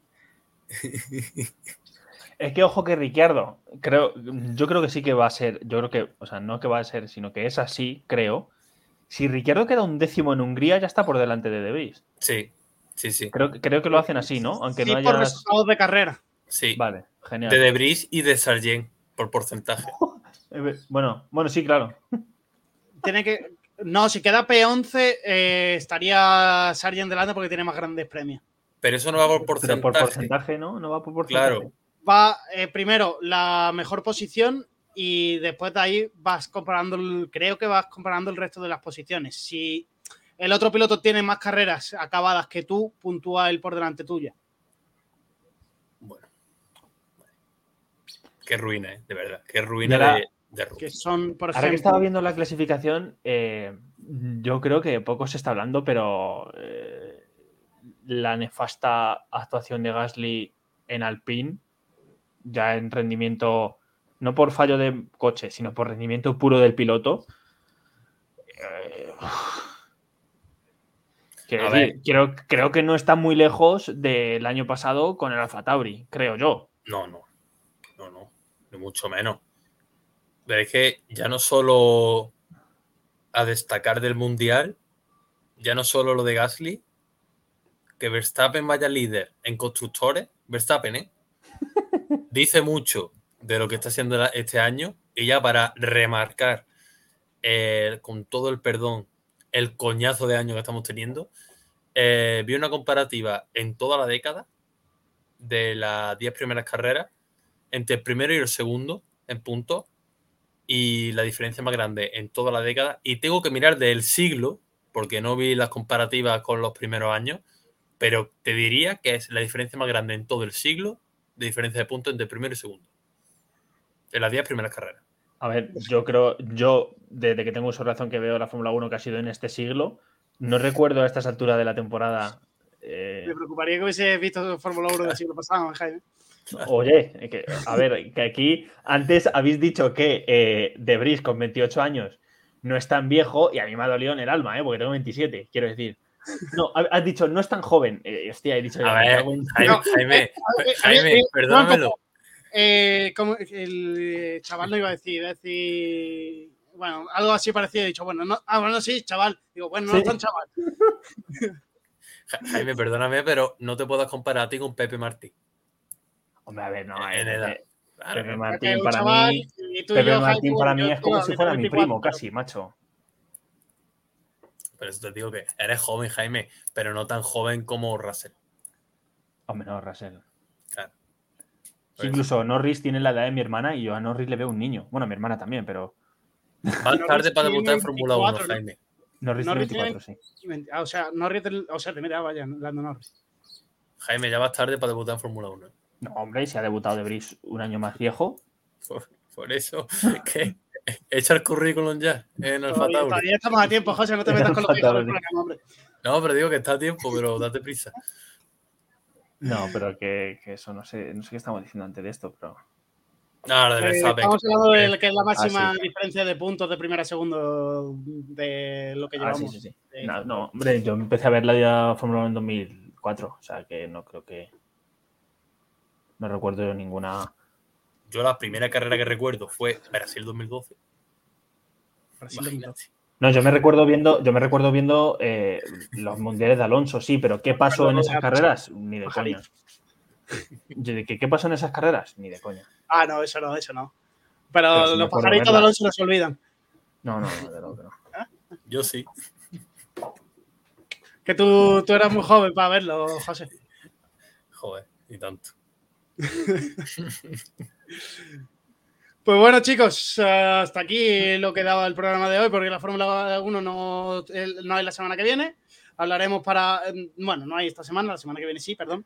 Eh, hablaremos el próximo miércoles para hablar de toda la. para comentar toda la previa del Gran Premio de Hungría, el duodécimo Gran Premio de la temporada, undécima carrera, que antes yo estaba todo el rato diciendo que había sido la undécima carrera. Italia no se corrió, obviamente. Así que la, la undécima carrera es el fin de semana que viene en Hungría. Así que, José, Jaime, nos escuchamos el próximo miércoles. Un saludo, chicos. Pues un saludo. Y este fin de se nos ha olvidado indicar en Toronto. Para luego otra victoria. Ah, IndyCar en Toronto, cierto, cierto. No se nos puede olvidar de seguir la, la IndyCar con ese Alex Palou en las. eh, seguramente a ver si consigue volver a estar en las primeras posiciones y volver a ganar otro gran premio y que todavía tengan más clara la diferencia contra el segundo, que, que para mí ya, con, ya son más de, do- de dos carreras de diferencia, lo que hablamos la última vez. Está bastante, bastante hecho, aunque la IndyCar no se puede decir nada porque se puntúa Calma. mucho más que la, la Fórmula 1. De hecho, el primero puntúa el doble que en una carrera de Fórmula 1. Calma, calma, veremos a ver, pero bueno, pinta bien. Y también una vez falo con muchas llamadas a la puerta de la Fórmula 1. Veremos cuáles son verdad y cuáles son mentiras, de las que nos llegan a nosotros. Pues nada, chicos, hasta la semana que viene. Hasta luego. Y hasta luego también a todos vosotros, todos los que nos habéis acompañado en estas dos horas y 20 minutos que llevamos ya de directo, eh, de- hablando de toda la actualidad de la Fórmula 1 y de este fin de semana del Gran Premio del British GP. Así que un placer, como siempre, estar con vosotros. Si os ha gustado, dejar un like, dejar comentarios, seguir comentando con nosotros en directo el programa, que siempre se agradece, y suscribiros si sois, eh, si podéis. Eh, esto es todo. Muchísimas gracias una semana más por acompañarnos en el vigésimo programa de Bandera Cuadros en Sport Direct Radio y nos escuchamos el próximo miércoles a partir de las 7 de la tarde. Hasta la semana que viene.